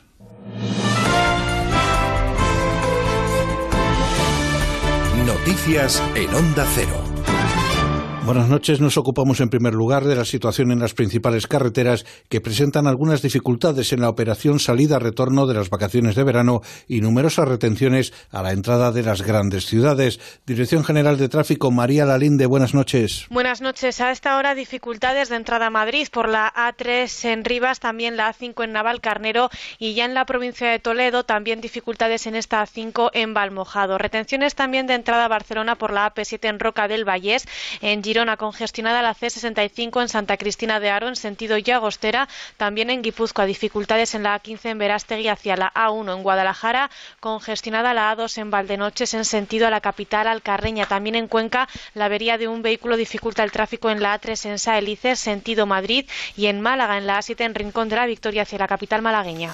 En crónica política, el vicepresidente del Gobierno y coordinador nacional de Esquerra, Pera Aragonés, ha dicho que la Generalitat debe personarse en el caso 3% de corrupción de la extinta convergencia y recuperar hasta el último euro de dinero público supuestamente desviado para la financiación de ese partido. Aragonés ha matizado que esa es su propuesta y su opinión como responsable de las finanzas públicas catalanas y que ahora la trasladará a todos los ámbitos del Gobierno para tomar una decisión. I des del meu punt de vista, segons la meva opinió... Desde mi punto de vista, la Generalitat de Cataluña también habrá de personarse. Si ha habido un perjuicio a los recursos públicos, los recursos son muy escasos y, por tanto, debemos ir hasta el final. Por tanto, las próximas semanas trabajaremos internamente en la Generalitat de Cataluña para poder hacer esta personación, para defender los intereses de los ciudadanos de Cataluña. Si ha habido recursos públicos que han estado comprometidos o implicados en casos de corrupción, debemos ir hasta el final para recuperar hasta el último euro. Es nuestra responsabilidad. No entendería que hiciésemos otra cosa diferente. El expresidente Carles Puigdemont presidirá Junts per Catalunya recién constituido como partido, mientras que el ex líder de la Asamblea Nacional de Cataluña, Jordi Sánchez, ahora en prisión, es el gran favorito para erigirse en secretario general, aunque tendrá que competir con un candidato alternativo, Josep Sort. La mesa del proceso congresual de Junts per Cat ha proclamado este domingo las candidaturas a la presidencia, a la Secretaría General y al resto de la dirección, que las bases podrán votar telemáticamente del 7 al 9 de agosto. El presidente de la Mesa de Turismo, Juan Molas, ha criticado que algunos países europeos en peor situación epidemiológica que España hayan puesto restricciones al turismo en nuestro país. Además, en estos micrófonos, Molas ha criticado las contradicciones del Gobierno que han perjudicado claramente al sector pero fue un espejismo. Se animaron mucho, insisto, las reservas para julio uh -huh. y, y, sobre todo para agosto, y a partir de, bueno, de las eh, de la descoordinación eh, que eh, el gobierno ha tenido en muchos casos, eh, las manifestaciones contradictorias de un ministro o de otro, y sobre todo la falta de una planificación política y diplomática con los países emisores de turismo, pues esto ha provocado el cierre, o el mejor dicho, el marcar cuarentenas o el desaconsejar a algunos países importantísimos la vicesecretaria de Organización del Partido Popular, Ana Beltrán, ha advertido de que a la caída del 18,5% en el Producto Interior Bruto de España se une que el país está siendo amenazado por un gobierno que va a imponer una sanguinaria reforma fiscal. Beltrán ha dicho que los impuestos serán tan altos que van a dar la puntilla a la inversión y al crecimiento económico. Somos los líderes y los campeones en esa lista de países que peor hacen las cosas. Lo fuimos en el mayor número de contagios y fallecidos en proporción al número de habitantes. Y ahora lo somos también, lideramos el ranking del país con mayor caída del Producto Interior Bruto, de la economía, por tanto, y del empleo. Última hora de la información deportiva con Miguel Ángel Cordero. Los médicos del Real Madrid han visitado a la plantilla en sus domicilios para realizar un test de coronavirus. El plan es que el martes pasen otro antes del viaje a Manchester, un viaje que no se diferenciará de los habituales en la liga salvo en una rueda de prensa telemática de Zidane. En Fórmula 1, Gran Premio de Silverstone en Gran Bretaña donde Hamilton ha ganado y Carlos Sainz ha sido treceavo a causa de un pinchazo en la última vuelta. La compañía Pirelli ha abierto una investigación para conocer lo ocurrido en la carrera donde pincharon los dos Mercedes y el McLaren de Sainz. Segunda y última jornada del Campeonato Absoluto de Golf de Baleares, donde Rafa Nadal ha liderado la clasificación hasta el hoyo 10 y finalmente ha, terminado en cuarto lugar. Y ya están en juego los últimos cuatro partidos de la Serie A. Genoa y Lece se disputan la última plaza del descenso. Más noticias dentro de una hora y en ondacero.es. Hemos estado meses confinados. Ya teníamos ganas de salir, de abrazar, de besar, de reunirnos con amigos y familia, de celebrar todo lo pendiente. Pero ahora es importante no bajar la guardia para no perder el terreno ganado. Cuidándote tú, cuidas a todos. Usa la mascarilla y póntela bien cubriendo totalmente nariz y boca. Respeta la distancia de seguridad. Lava tus manos con frecuencia. Tose cubriéndote con el codo. Utiliza geles siempre que puedas y contacta si tienes síntomas. La responsabilidad es de todos. Onda Cero, tu radio. En Onda Cero, en marcha, con Javier Ruiz.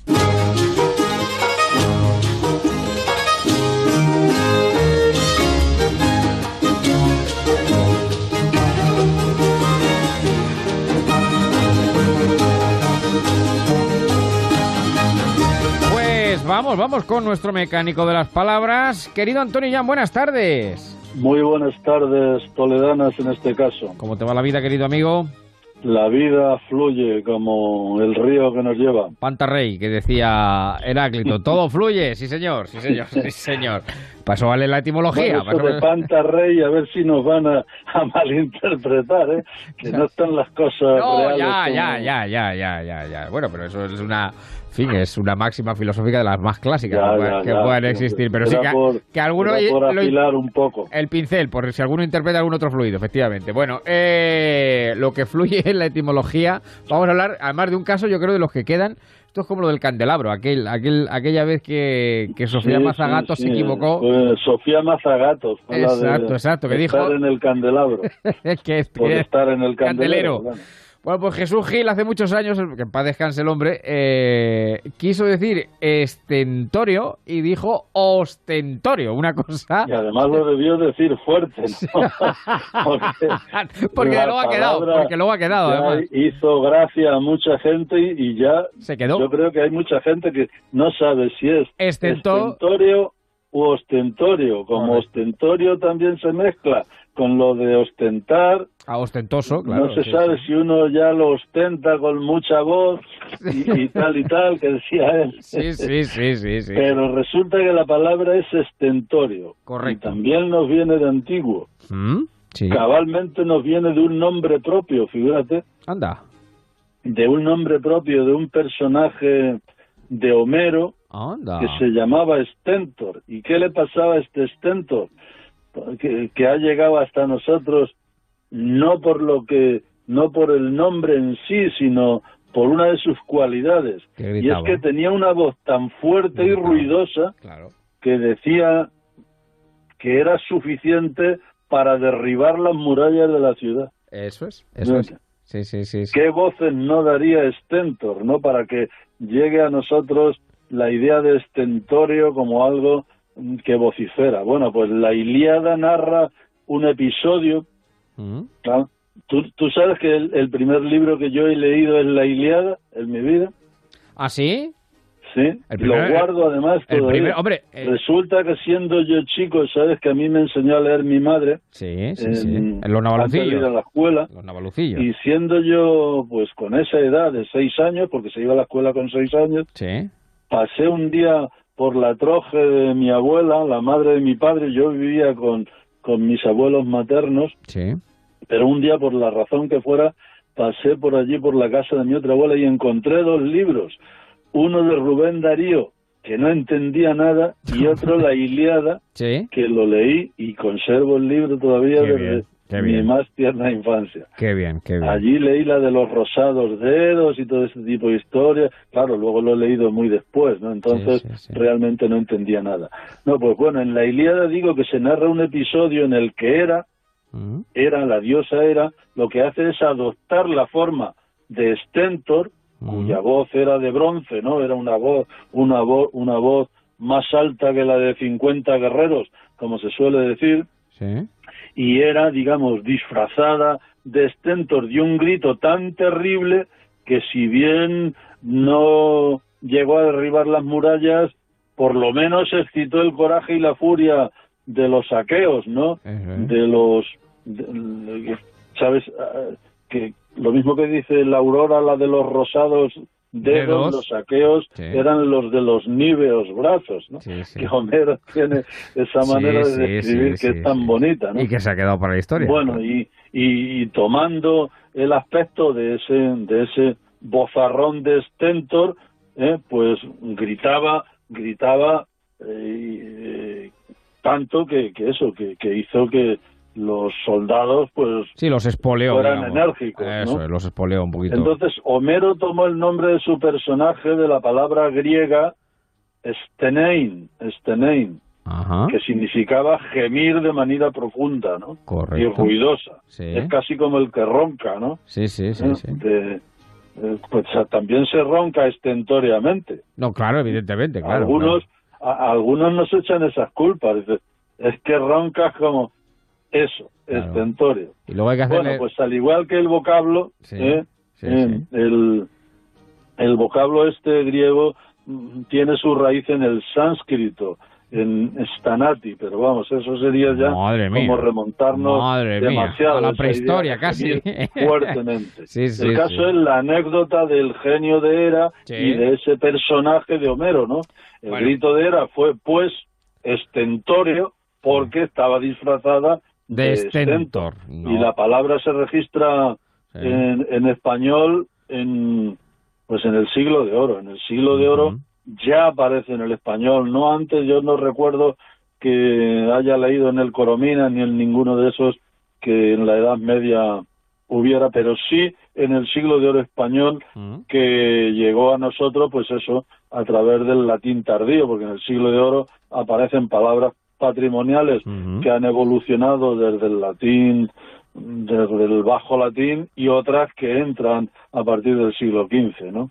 Pues esta se, se encuentra mm, a partir del siglo XVI-XVII en el idioma español, que llega a través del latín y, por supuesto, claro, al latín llega a través llega tomada del griego, ¿no? Porque Homero, que yo sepa, escribía en griego, ¿no? A ver, claro, claro, claro, evidentemente, evidentemente. O sea que es, recuerden, estentorio, no ostentorio, no se equivoquen por el personaje. estentorio. Eh, Stentor, eh, retratado en la Ilíada de, de Homero, y de, hablabas tú de de los ronquidos, bueno, tú sabes que el, el, el- Sí, bueno, caso, claro, ¿eh? tú sabes que el método infalible es el, ese no falla, vamos. Deseo que te den, que te den.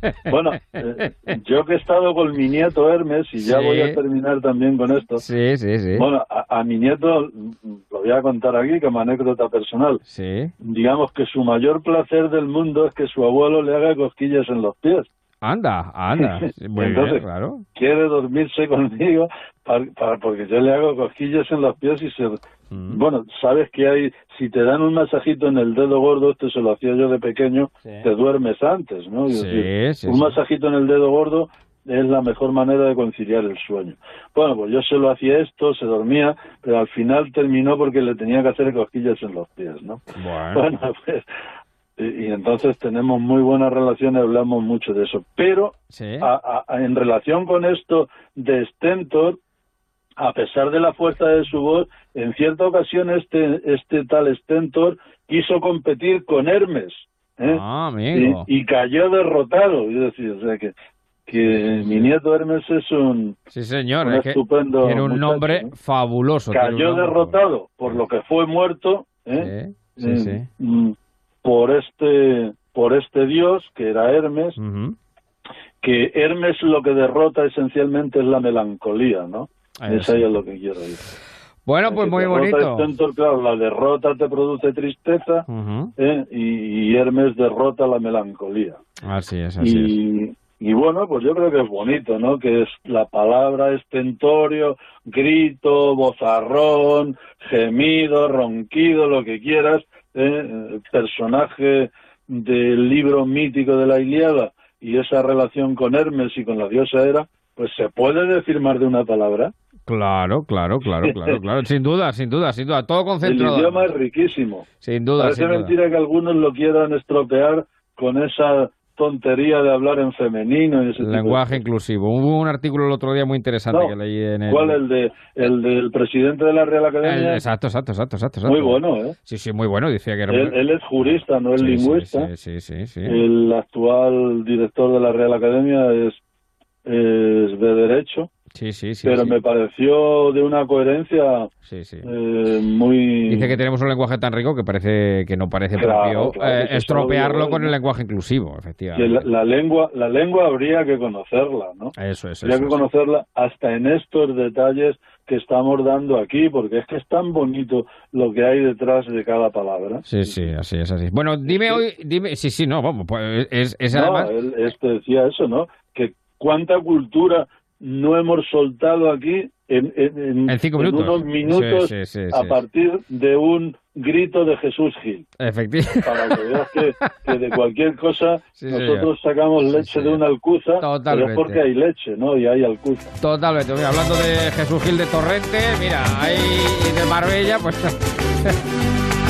recordándolo. Bueno, y dime, eh, dime, dime un libro, pero ya rápido. Bueno, un libro para pensar que se titula El entusiasmo, ya que hemos hablado con tanto entusiasmo. Este fue premio anagrama de ensayo de Remedios Zafra, fue premio anagrama en el año 2017, pero se puede leer hoy con absoluta normalidad, porque yo creo que está de absoluta vigencia, de total actualidad, porque hemos burocratizado tanto la vida y ahora con el teletrabajo todavía más, sobre todo los trabajadores del mundo de la cultura, del mundo de la cultura, de la investigación, de, de bueno, de mucha gente, ¿no? Y el libro este habla esencialmente de cómo los jóvenes casi se están super explotando a sí mismos, ¿no?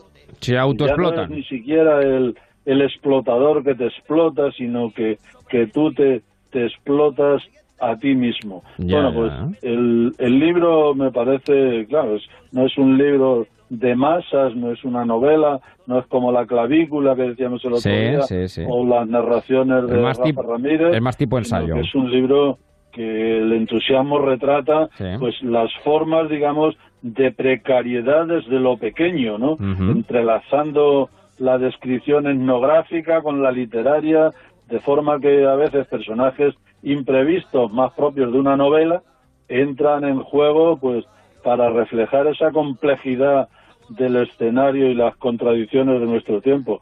Creo que es un libro que merece la pena que se lea, el, el de Remedios Zafra, Entusiasmo. Muy bien, pues con entusiasmo lo recomendamos y una buena lecturita de verano. Querido Ian, cuídate mucho, nos sentimos. Un abrazo, y a ponernos morenos, que falta nos La Interpol y los niñatos de la tuna me ilustraban los zapatos.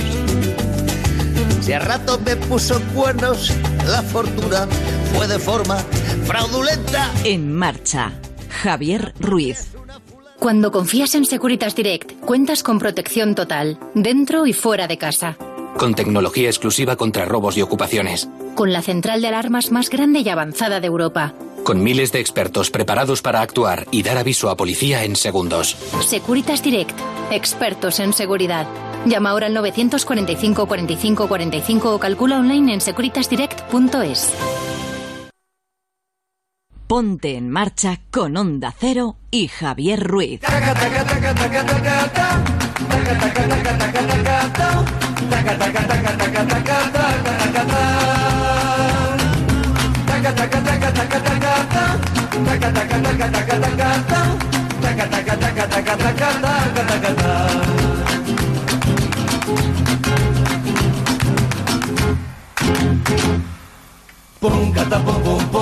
Pues son 19, las 9, las 8 en Canarias. Bueno, qué alegría, qué alegría, qué alegría que me, me ha escrito, nos ha escrito al WhatsApp del programa el profesor Fuenteseca. Claro, les cuento, les, les recapitulo. eh, mm, porque claro, no tienen por qué conocerlo. El profesor Fuenteseca fue un colaborador ocasional que tuvo este programa, pues a lo mejor hace 10 años, 9, 8, ya pierde uno pues eso, se metió aquí hace tanto tiempo que no sabe si es de día o de noche. Eh, un profesor con un cráneo privilegiado y me está, me está escribiendo para decir que está a nuestra disposición. Dice, te sigo Ramón, un ver-". Claro, pues yo era Ramón y sigo siendo Ramón. Te sigo Ramón un verano más. El profesor está contentísimo, eh, estoy contentísimo porque lo han metido en el comité de expertos del Ministerio de Sanidad. Así que eh, probablemente em, en la semana que viene tratemos de contactar con él eh, para saber sus andanzas. Un profesor que se fue a Sudamérica, que además fue un precursor de su tiempo porque anticipó la revolución bol- bolivariana, eh, pero muchos años, pero muchísimos años. A ver si damos con él y ya que nos ha dado señales de vida, contactamos y la semana que viene lo saludamos. Bueno, que estamos en marcha en Onda Cero. 686-974-931, WhatsApp del programa, para que aparezcan fuentes secas de la vida, por ejemplo. Oyentes que quieran sumarse al grupo del Facebook también, en marcha con Javier Ruiz y 686-974-931, que es el WhatsApp del programa. Eva, que ya está por aquí, que nos ha contado el, eh, bueno, la llegada de los eh, de los astronautas Sí, del de la espacio. primera misión espacial Eso es. tripulada de Estados Unidos en una década, ¿no? Que ha llegado a la Tierra y exacto, sigue, exacto. siguen llegando. Y como saben, la parte final de este programa, pues la solemos dedicar a hacer un repaso a toda la actualidad en este lobby improvisado que montamos aquí en Marcha en Onda Cero con el señor Marín. Don Sebastián, ¿qué tal? Muy buenas noches. Pero qué tal, muy buenas noches, aquí estamos. Eh, pues, pues razonablemente bien, ayer estábamos mirando al mar y hoy estamos a tierra adentro, ¿qué le vamos a hacer? Bueno. Es lo que tiene. Marino en tierra, ¿está usted como- Oiga, pero qué calores que tenemos por aquí, madre mía. Sí, sí, sí, Yo- sí, sí. Me lo decía usted, hombre, uno es manchego y sabe lo que es, pero oiga, hasta que uno no se baja del coche y, oiga, pero que sofocos, ¿eh? Pero que sofocos, sí, por sí, Dios. Sí, sí, sí, sí, no, no, es tremendo, es Es tremendo. que le da un pelotazo Yo- cuando sale del coche, es verdad Oh, que el calor... Madre mía, no, yo creo, fuerte. creo que la concejala de Alicante aquí iba a pedir seguro el aire acondicionado. La concejal de Podemos que dijo que el aire acondicionado era, eh, Era un La micro- temperatura, la temperatura del aire la acondicionado. temperatura del aire Eso acondicionado también era era un símbolo de micromachismo. era micromachismo. Bueno, por cierto, Eva, eh, a ver, coincidí, he coincidido con Marcos en la Claro. canción. Es Sí, que, sí, sí, sí, sí, sí, exactamente, porque ayer lo comentábamos, Bueno, ¿no? la Marcos letra- eh, Galván, claro, dijo que había una canción que estaba ahora muy de moda entre los jóvenes y que él se negaba, y tú, Javier, también, y el programa y tu programa No, también y- a y yo también me promocionar. niego. Eso es, y claro, eh, eh, Sebas, tú dijiste, a ver si coincide con la que a mí también eh, me, ha, me ha llegado, y efectivamente era la Pero, misma vamos, que canción. me la, dio, me, la, me la dio a conocer mi hijo. Pero es tremendo, eh, es tremendo. Bueno, es pues tremendo. a ver, según me cuenta, es el furor entre los chavales jóvenes. Claro, es una letra de reggaetón, para que, en fin, que son ustedes muy cafeteros y no todos los oyentes escucharon el programa ayer, es una letra de reggaetón porque es verdad que escuchamos algunos de los temas que ahora más eh, se sienten, se pinchan, pues en según qué foros, eh, y Galván, Marcos, el gallo, eh, nos dijo, dice, bueno, dice, hay una, dice que es que me niego a pincharla por las, por las letras, y ya pues pusimos sobre la mesa el debate de las dichositas letras del reggaetón, que algunas son verdaderamente impresentables. Esta en concreto, eh, yo exacto. creo que Bueno, es tremenda, es sobrepasa tremenda. lo impresentable. ¿eh? Mm. El buen gusto, básicamente. Emilio Hidalgo, ¿qué tal? Buenas noches. Muy buenas noches. A ver, les tal? estoy escuchando, tengo una duda fundamental, porque yo de, de reggaetón, yo soy, sí, yo soy enemigo del reggaetón, ya no solo por el machismo, sino porque yo la Bueno, música pero no, no tiene no, calidad. no, no- no ha tenido tentación de darle al dedo y que suene. No, no, no, no, no, no, me mandó usted el enlace, pero no, no he tenido tentación. Entonces mi pregunta es, ¿es la misma canción que dice eh, no sé qué de te llevo a mi casa o vienes a mi casa y no sé qué tengo duro y entonces saltas encima como una cangura? Y no, ¿es, es esta? No. Esta- No, bueno, pues es peor, pudiera es ser, peor pudiera ser, pero no. Pudiera ser, yo solo escuché aquella- la primera parte y ya me quedé eh, tan ojiplática que dije Sí, hasta pues, aquí. sí, Ya, bueno, no, Es que no. aquella, Eva- aquella recibió premio, ¿eh? Aquella, aquella el, el autor, el, el perpetrador de la canción, recibió un premio de, de estos de la, de la MTV De o de verdad, la. Como que barbaridad. estamos muy locos, estamos muy locos. Bueno, pues, eh, Bueno. eh, me ha hecho mucha gracia porque Eva, en cuanto la ha escuchado, me, me, me, me Claro, ha los acabado, ha ojos. Bueno, el que no estuvo ayer, pero hoy sí, bueno, eh, hizo acto de presencia, hoy forma parte de la terna del paseillo del lobby de En Marcha de Onda Cero.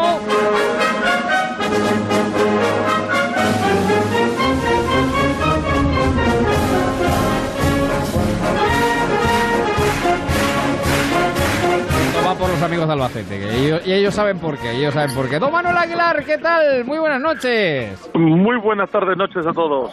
¿Qué tal está, hombre, el niño de Estepona? ¿Cómo le va la vida? Pues mire usted, el- me gustaría decirle que estoy bien, pero la verdad es que tengo la misma sensación que Antonio Hernando cuando vio ganar otra vez a Pedro Sánchez. O sea, esto es, porque es que mire usted, es que esto es un infierno. 36 grados a las 9 y 25 de la noche. y eso le ha llevado a, Rafa- a- a Antonio Hernando, vamos, los 36 Yo, grados. a- hoy, hoy Antonio, hoy Antonio desde aquí, ahora te estoy entendiendo. Ese fue más o menos el sofoco que le entró cuando volvió a ganar Pedro Sánchez, ¿no? Lo mismo, es, es- es que le digo una cosa, me voy a tirar a la piscina porque en una mano llevo el teléfono y en la otra llevo una cerveza. Imagínense el calor que hace aquí.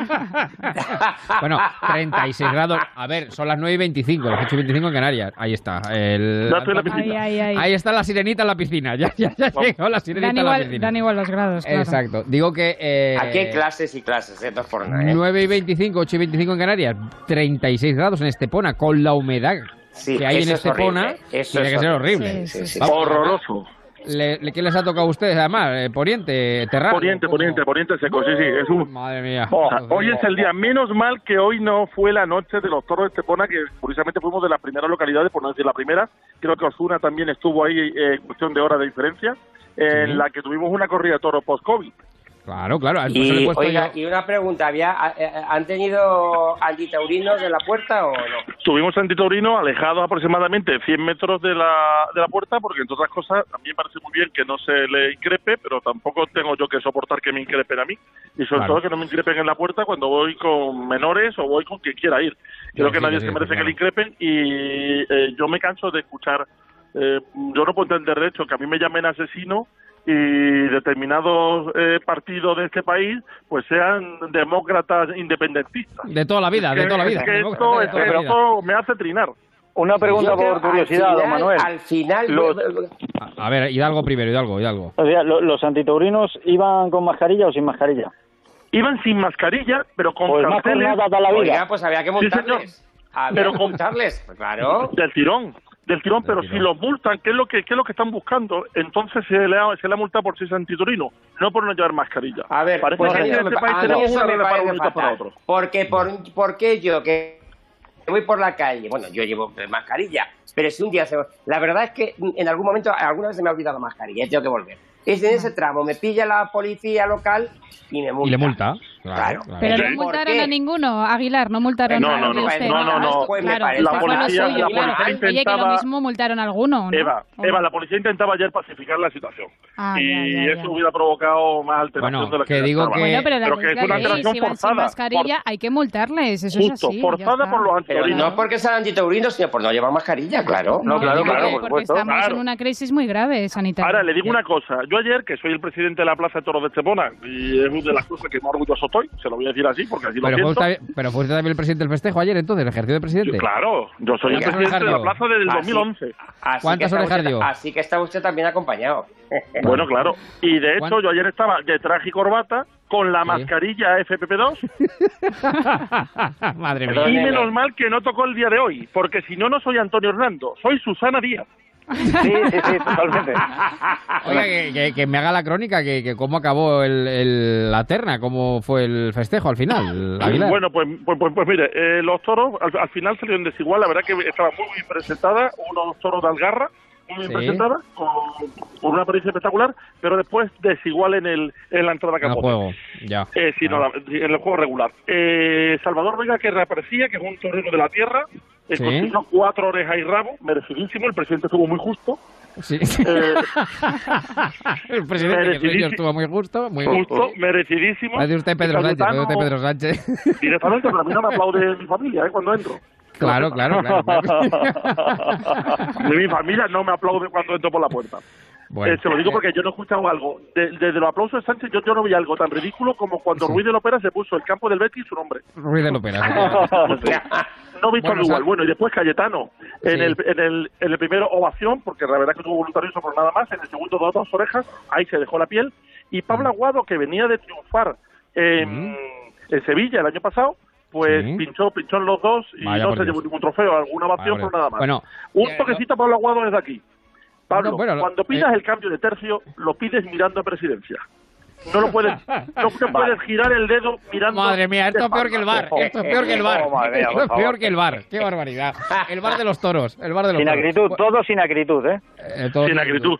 No, la verdad que a mí me, a mí- yo lamenté de verdad que un chaval joven con mucha proyección que va a ser un espectáculo como torero, ayer pues fuera el que no triunfó en este Bueno. Yo de verdad que lo sentí, ¿eh? Porque me pongo en el papel de Eh, todos.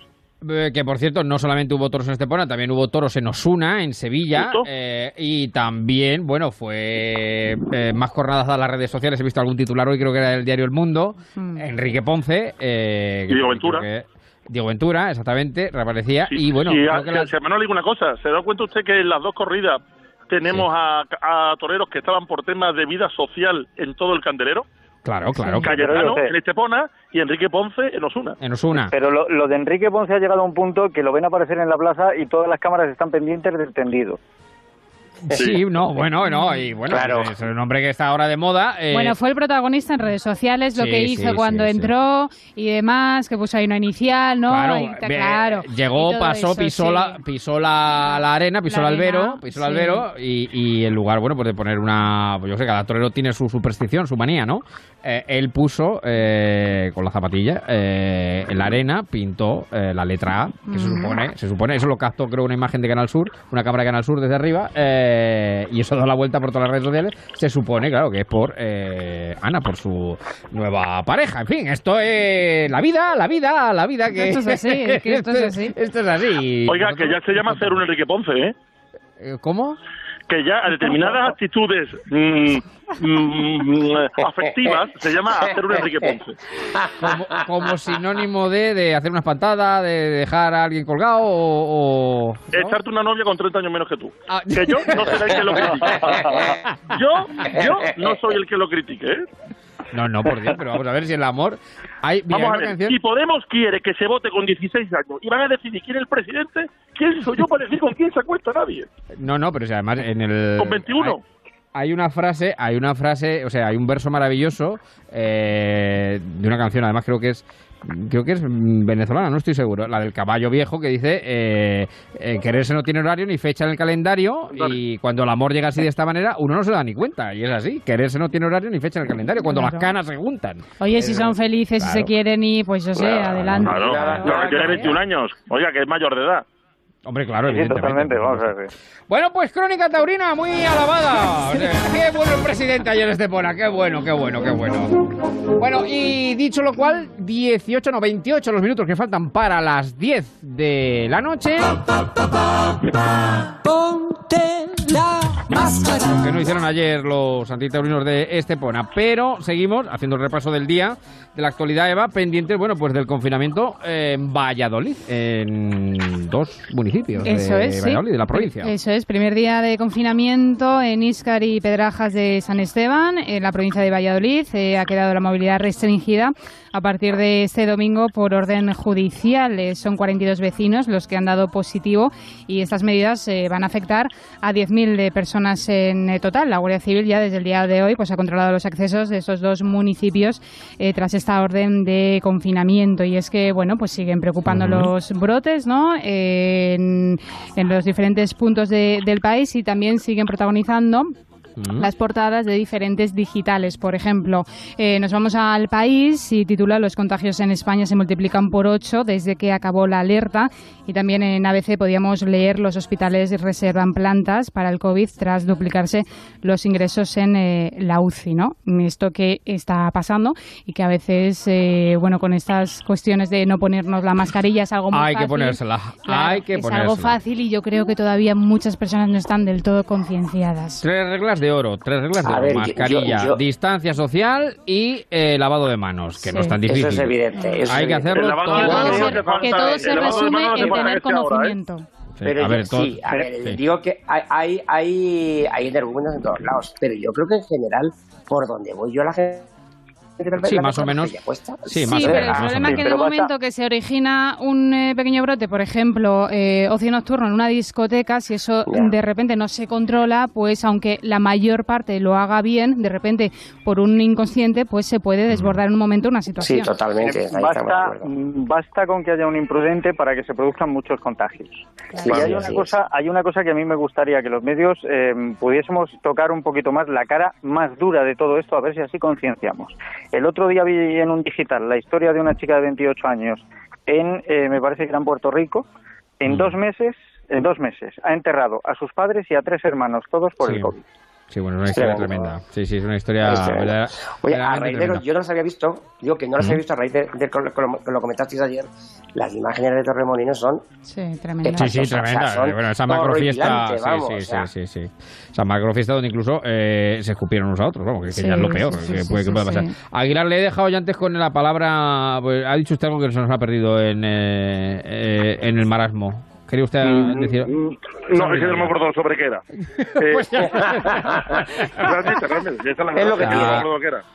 Está Pero- usted. Sí. Pero lo que sí le digo es que eh, de lo que está pasando actualmente, eh, creo que sí hay medidas que se están valorando y yo la mascarilla sí lo veo. Ah, y lo que sí le decía, que lo del lavado de manos no hace falta que sea solo por el COVID, yo lo recomiendo para siempre. Eso es verdad, toda la vida. Es, es muy bueno, Y es muy bueno. ducharse, ducharse igual no, es no es bueno para el COVID o no, no lo sé, pero también es bueno ducharse. Sí, lo sí, digo sí, porque yo alguna vez he ido en algún autobús y hubiera agradecido que esa medida hubiera estado de. Entonces, quitando esas medidas, yo creo que realmente la gente sí más o menos está... Sí, está la gente lo está haciendo. A ver, luego que también... sí. Eh, otra cosa es que haya un inconsciente. Lo que sí es verdad, que, que, vamos, que también lo he escuchado, es que una persona sola es capaz de contagiar a una cantidad de gente. Es que es totalmente Sí, sí, complicado. A mí lo que me hace ver son números. Y yo lo que sí le digo es que, por ejemplo, hay un dato en La Razón que dice que en los 40 días después estado de, de, de- de alarma, en Italia hay 8.000 infectados, en España 42.000. Sí, sí, sí, y me llama sí, la sí. atención. Algo pasa a luego, ver, algo a que mí lo- estamos bien. A mí lo que me llama la atención, eh, y lo estuvo desgranando, me parece que fue Matías Prat, es el hecho de que nosotros tenemos mucho más infectados que Alemania, que Reino Unido, que Francia, pero tenemos menos muertos. De verdad, esto suena así. Miren, eh, la cosa se está volviendo a poner peliaguda. A mí me llegan informes y me dicen que en la zona de Aragón, en Lleida, a los médicos que estaban de vacaciones se les ha retirado las vacaciones y se les ha Sí, pedido que sabemos, vuelvan. sí, sí. ¿Hay repuntes de, de asistencia a urgencias? Muchas. ¿Hay repuntes de ingresos en UCIs? En Madrid ya los están empezando a notar mucho. Y además también me llegaba eh, hoy una noticia curiosa de alguna persona que ha llegado a urgencias porque para combatir el COVID había bebido amoníaco. Oigan, no sigan las indicaciones de Trump, de verdad. No, no, no, de no es Trump bueno, no, de Trump bueno. no, de Trump no. no. Y ahora precisamente se está eh, viendo por redes sociales, a veces también lo, lo ponen en su portada, una pelea en un vuelo de a Ibiza por dos pasajeros señor. ebrios que se han negado a ponerse la mascarilla. El avión había salido de Ámsterdam. Ambos al aterrizar en la isla pues eh, han sido detenidos. Es que, no querían ponerse la mascarilla no querían Que- ponerse la mascarilla, venían de claro, que y, bueno, ha habido una pelea. abre la puerta y se les expulsa. Eh, en un caso de eso, bajas, bajas lo suficiente para que no haya despresurización, abres la puerta y le dices a pelear al ala. A ver, eh, claro, a ver, se dan- hay ciertas situaciones que son difíciles de controlar. También en Murcia, eh, unos inmigrantes que habían llegado en patera eh, y que habían, les habían hecho los análisis se, se se han escapado. Sí, y en Almería y en Granada. Claro, es decir, es, En fin. es que es, es muy difícil. Es complicado, complicado, es complicado, es complicado. Bueno, eh, avanzamos un poquito Sí. porque eh, hay más cosas. Eh, vamos con el tema Donde es político. haya inmigrantes que se escapen, que lleguen en patera, es La Rioja. ahí, ahí difícil, sí, sí. En Castilla-La Mancha no ha pasado Porque tampoco. ¿eh? tendría que remontar el Ebro, y claro, Claro, y el sí, Ebro... no, Se antoja complicado, Aguilar, sí. Bueno, que la crónica política, hoy varios protagonistas, uno de ellos, la primera Calviño, la ministra. Sí, la vicepresidenta tercera y ministra de Asuntos Económicos y Transformación Digitales. Ella, Nadia Calviño, entrevista en La Vanguardia, titular, eh, la recaudación fiscal debe aumentar a medio plazo. También ha hecho referencia, eh, bueno, pues a ese dato tan negativo. Vamos, subida de impuestos. Eso subida de es, impuestos. eso No, es, o sea, tal no, cual. No, No, no debería ser. No, se puede recaudar más, no subiendo impuestos, sino haciendo una efectiva recaudación, tanto en la Vaya. gestión de la recaudación como en el premio a la actividad. Lo que se tiene que premiar es la actividad para que haya más movimiento económico. Do- Don Manuel, don Manuel, se suban los Pero- tipos, Esto- se acaba asfixiando a todo el mundo. Don Manuel. lo aprenderemos. esto lo explicamos cuando Montoro iba a subir el IVA. Mm, Tú puedes recaudar más porque recaudes más en cada operación o porque bajes el IVA y se produzcan más operaciones. Más bueno, pues no le va a llegar, no le va a llegar en la puñetera vida. Vamos a ver, les mola. ¿No os dais cuenta que es que les mola, que es que va en el ADN? Es que les mola subir impuestos.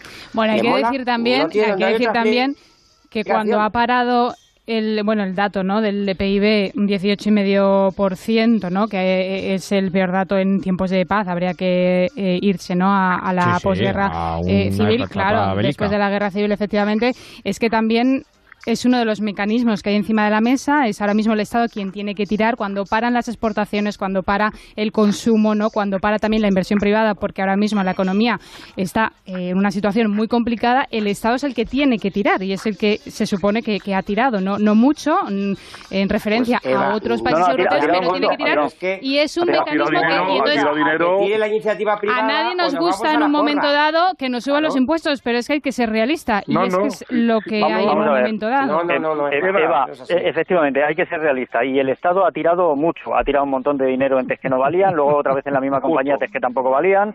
Ha tirado en batir el récord de asesores. Ha tirado en muchas idioteces. Ha tirado. Ahora llega el momento No, de no, hacer tirando, inteligente. Por variar. o sea, por- Digo que por ha si tirado porque es su obligación también, que, que al final cuando Sí, todo se problema- paraliza, sí, el el, problema- Estado tiene sí, que eh, estar ahí problema- y tirar de sí, la, la economía y luego ese dinero también que va a venir de la Unión Europea. Allí donde puede- El Si nos Estado al aumenta final el gasto, ¿eh? el Estado al final somos todos y el si luego eh, Y es se- que estamos- no sé quién está no sé quién está haciendo ruido eh, le, le pediría que que se que, que, que, que, que se, movi- que pare que Vale. se moviera Es un que poquito hemos hablado menos. de subida de impuestos y claro, mm, Porque, revolución. es un poco molesto, es un poco molesto. Eh, eh, no, pero que quiero decir que al final eh, el Estado, bueno, somos todos y tú querrás recaudar más impuestos, pero si no hay actividad, no lo vas a sacar. Claro, vamos. El problema no es que haya actividad, Javier. El problema es que te carguen la actividad. Y mira, a la clase media- a la clase media-. Aquí hay, aquí hay unas medidas que se están haciendo. Hay que cargarse el Estado, Bueno. hay que cargarse la construcción, hay que cargarse la clase media. La clase media efectivamente no tiene más remedio que pagar más impuestos y se le sube. ¿Por qué no Mm. tiene más remedio? Porque no se va a ir. Pero las grandes empresas, las grandes compañías se van a buscar otro lugar donde paguen menos impuestos. Como nos carguemos a aquellos que generan esos ingresos, estamos listos. Bueno, al que- final, al cabo, cuando sube impuestos, pan para hoy y para mañana. Que hemos hecho, hemos hecho, como dice Eva, nos- se nos han puesto los radares, eh, los pilotos en rojo, porque hemos ido de subida de impuestos, pero ¿qué más ha dicho Calviño? Se ha dicho algo No, más. bueno, que en referencia a ese dato tan negativo, ¿no? Eh, la caída del PIB en un 18,5%, que ha dicho ella que las cifras han de ser acogidas con suma cautela, que estamos también en un contexto eh, muy complicado, ¿no? Eh, bueno, pues a nivel eh, europeo y a nivel mundial, y también ha dicho que eh, el objetivo es consolidar la recuperación que se observa desde mayo. Eso es lo ¿Qué que recuperación? ha dicho. Pues ¿Dónde ¿Dónde está? ¿Dónde está la recuperación? Eso es lo que ha dicho. Javier. datos que tengan ellos en, en- Esto me recuerda a los brotes verdes. ¿Usted lo recuerda?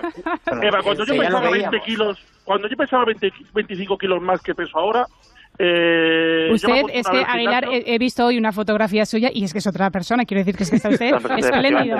Es que claro, es que Entonces, eh, es una maravilla. Está hecho un dandy. Se lo va a creer. Está hecho un dandy, está hecho un dandy, Aguilar. Pero, Está hecho un dandy. pero cuando yo pesaba 25 kilos más que ahora, me apunté un día a un gimnasio y me dijeron, ¿qué es lo que vas a hacer? Y dije, mantenimiento. Y dije, ¿para mantenerte gordo? Entonces, no, no, no. Entonces, ¿qué, qué es lo que me está hablando? Que vamos a mantener la recuperación. Pero ¿cómo vamos a mantener lo que tenemos? Y esto es un desastre.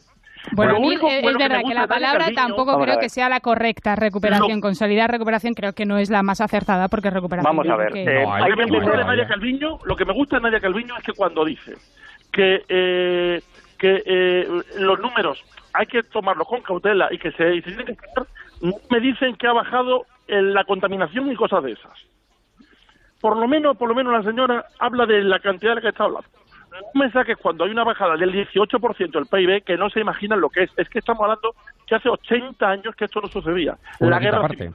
Una la guerra civil. Sí, sí, Nos sí, tenemos sí. que ir a la guerra civil para una caída de este calibre. Sí, sí, sí. Y nadie Calviño por lo menos no me habla de que la contaminación ha bajado, porque es que claro, yo me irrito. Bueno, no se irrite, no se irrite, que además está usted está usted en la bañera, o sea que no... en la plaza. Exacto, exacto. Hay, hay una cosa que sí que tenemos que contemplar, que es cómo utiliza este gobierno el lenguaje. O sea, cuando hablan de consolidar recuperación desde mayo, lo que están diciendo es virgencita, virgencita, que me quede como estoy porque vamos a peor. Bueno, que eh, Calviño no es la única protagonista.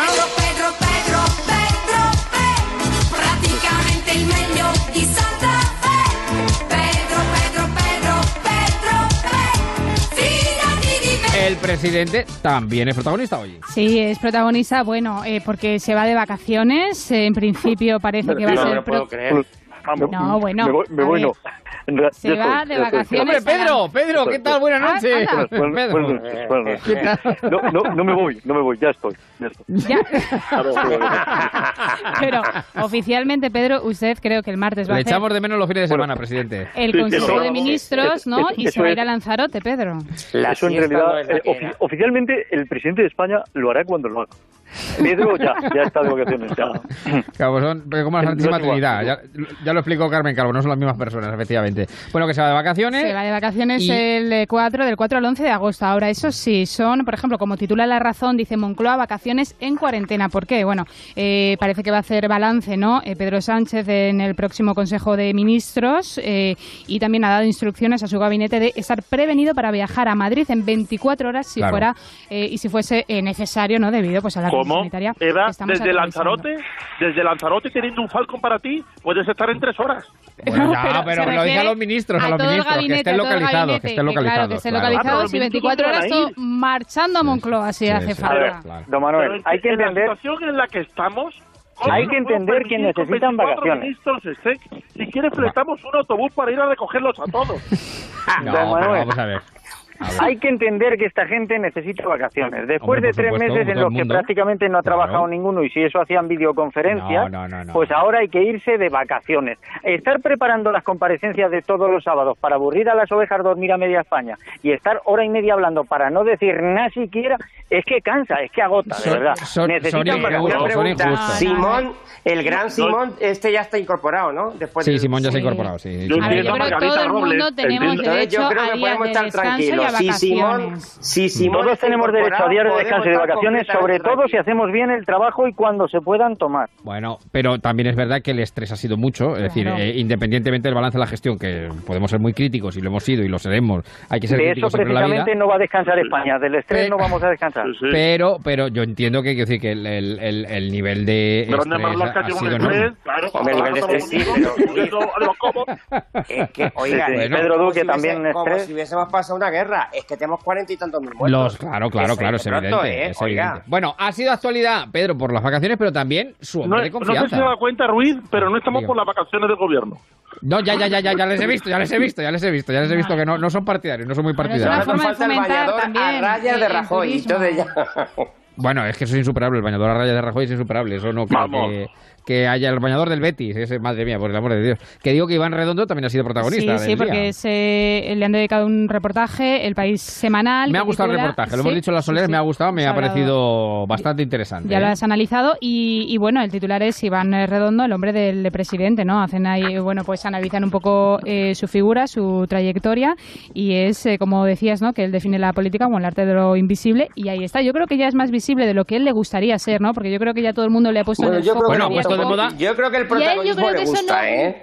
me- no sé. No lo eh, sé me- tampoco, pero Está ahí en un... ha puesto de moda la mochila, ¿eh? Que desde Pocholo, desde Pocholo no se había vuelto a ver una mochila. Está, No, mochila. Ay, ay, ay. No, no, no. Desde Pocholo no se había visto una mochila, la mochila negra que lleva, bueno, que ha creado tendencia y que, bueno, sí. que- Ojos a mochila, ¿eh? Ojos lo que a no mochila, lo que no lleva esa mochila, lo que no lleva esa mochila, Bueno, yo creo que lo importante lo lleva en la cabecita, la cabecita. Sí. Usted ya sabe que las figuras redondas no tienen principio ni fin. bueno, bueno, cíclicas, vamos. a ver, vamos a ver. Bueno, también eh, actualidad, porque es domingo noche, mañana lunes, reunión sobre ciudadanos. No tenemos. Sí, sí, sí, porque... Cuidado con esas reuniones, cuidado con esas reuniones. Bueno, es que pueden ser marcan amiguis, tendencia, no, que marcan pues que puede- tendencia. ahora pueden ser amiguis, antes no, es que todo depende un poco, ¿no? Bueno, a ver, no, la cosa es eh, importante eh, porque Bueno, hoy- sí, Sí, remata, no, remata. sí, que el gobierno se reúne eh, mañana lunes con ciudadanos para tratar nuevos acuerdos sobre la pandemia. Van a analizar un poco la situación de los brotes, de los rebrotes y también posibles cambios legislativos. Y claro, también alcanzar, ¿no? Entre ellos, bueno, pues acuerdos en los próximos meses. Eh, hoy eh, La Razón, eh, Junqueras, eh, ha dicho que Esquerra no, va a apoyar los presupuestos. O sea No. que eh, eh, a mí me parece muy bien además que se reúna con Bueno, Ciudadanos, pero esto puede ser un primer, puede esto ser abrir un primer capítulo para calentar. Claro. el tema. Como diría, como como diría el capitán, creo que era Luis, el amigo de. Bueno, en, Ca- en Casablanca, el principio de una gran amistad, vamos, el final de Casablanca, el, el principio de una gran amistad entre PSOE y Ciudadanos. Y. Junquera ha dicho que no ve claro lo de los presupuestos. No, no, no, no, no lo ve claro, no lo ve nada claro.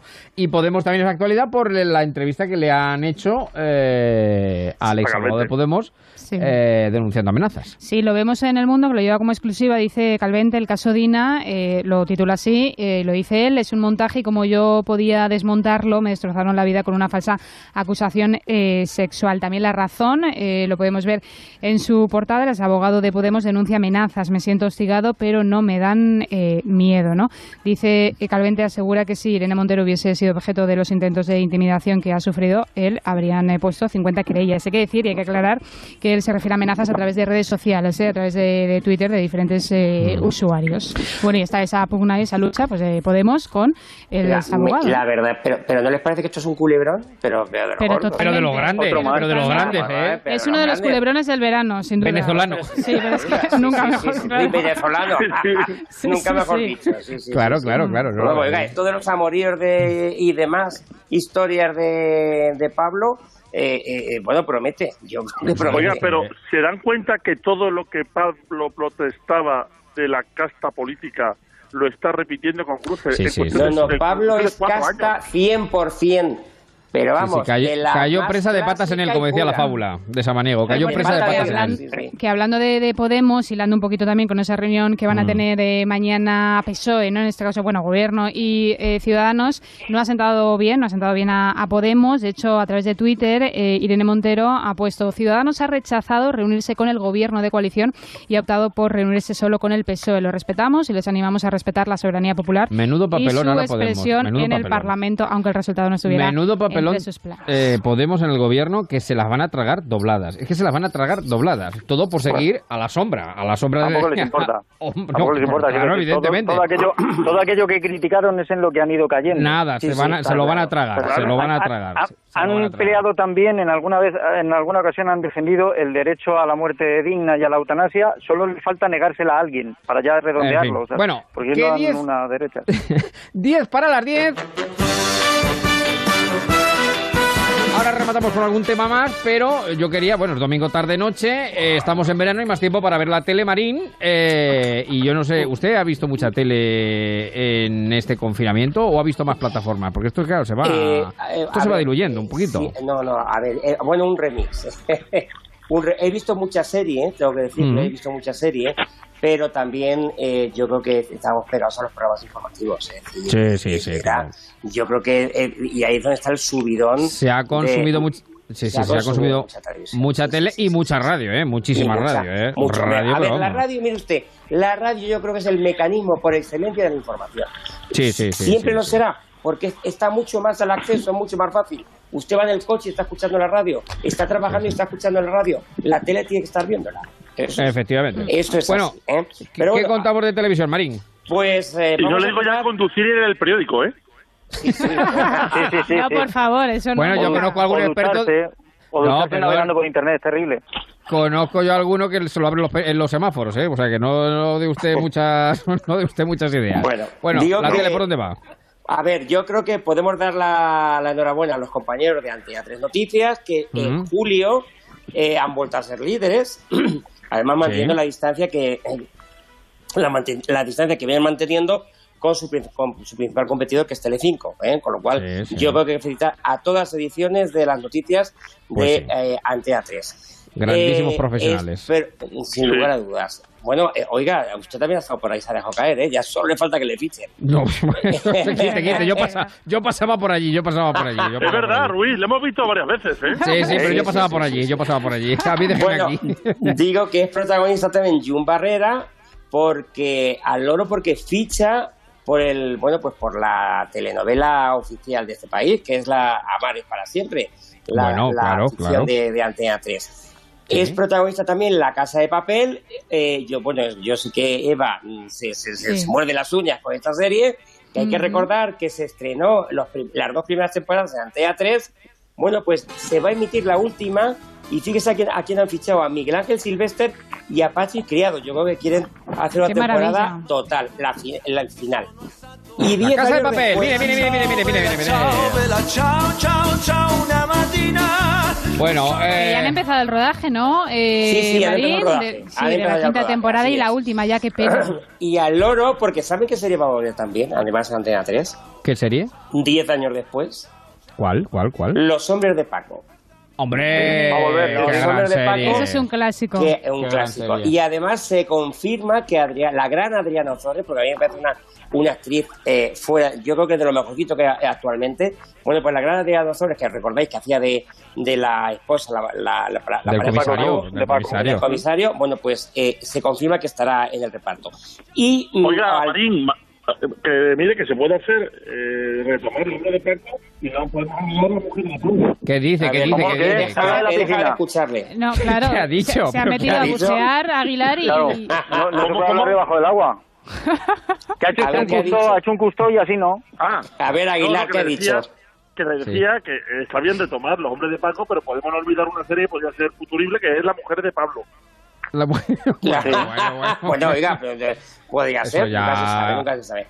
Bueno, la, pero fíjate, la mujer de Pablo, mm, de momento no lo sé, que la ministra, la actual ministra, pero la que sí está siendo un exitazo, la, es la serie de la temporada, Mujer, tal Ujú, cual. sí, no sé si sí, la sí. habéis visto, eh, sí. más de un millón y medio, un millón doscientos mil eh, y un 11,6 de, de media eh, que está teniendo todas las semanas, al loro porque es protagonista esta semana, dado que antes era los martes y a partir de esta semana, lunes y martes. Dos capítulos, Pues- dos noches.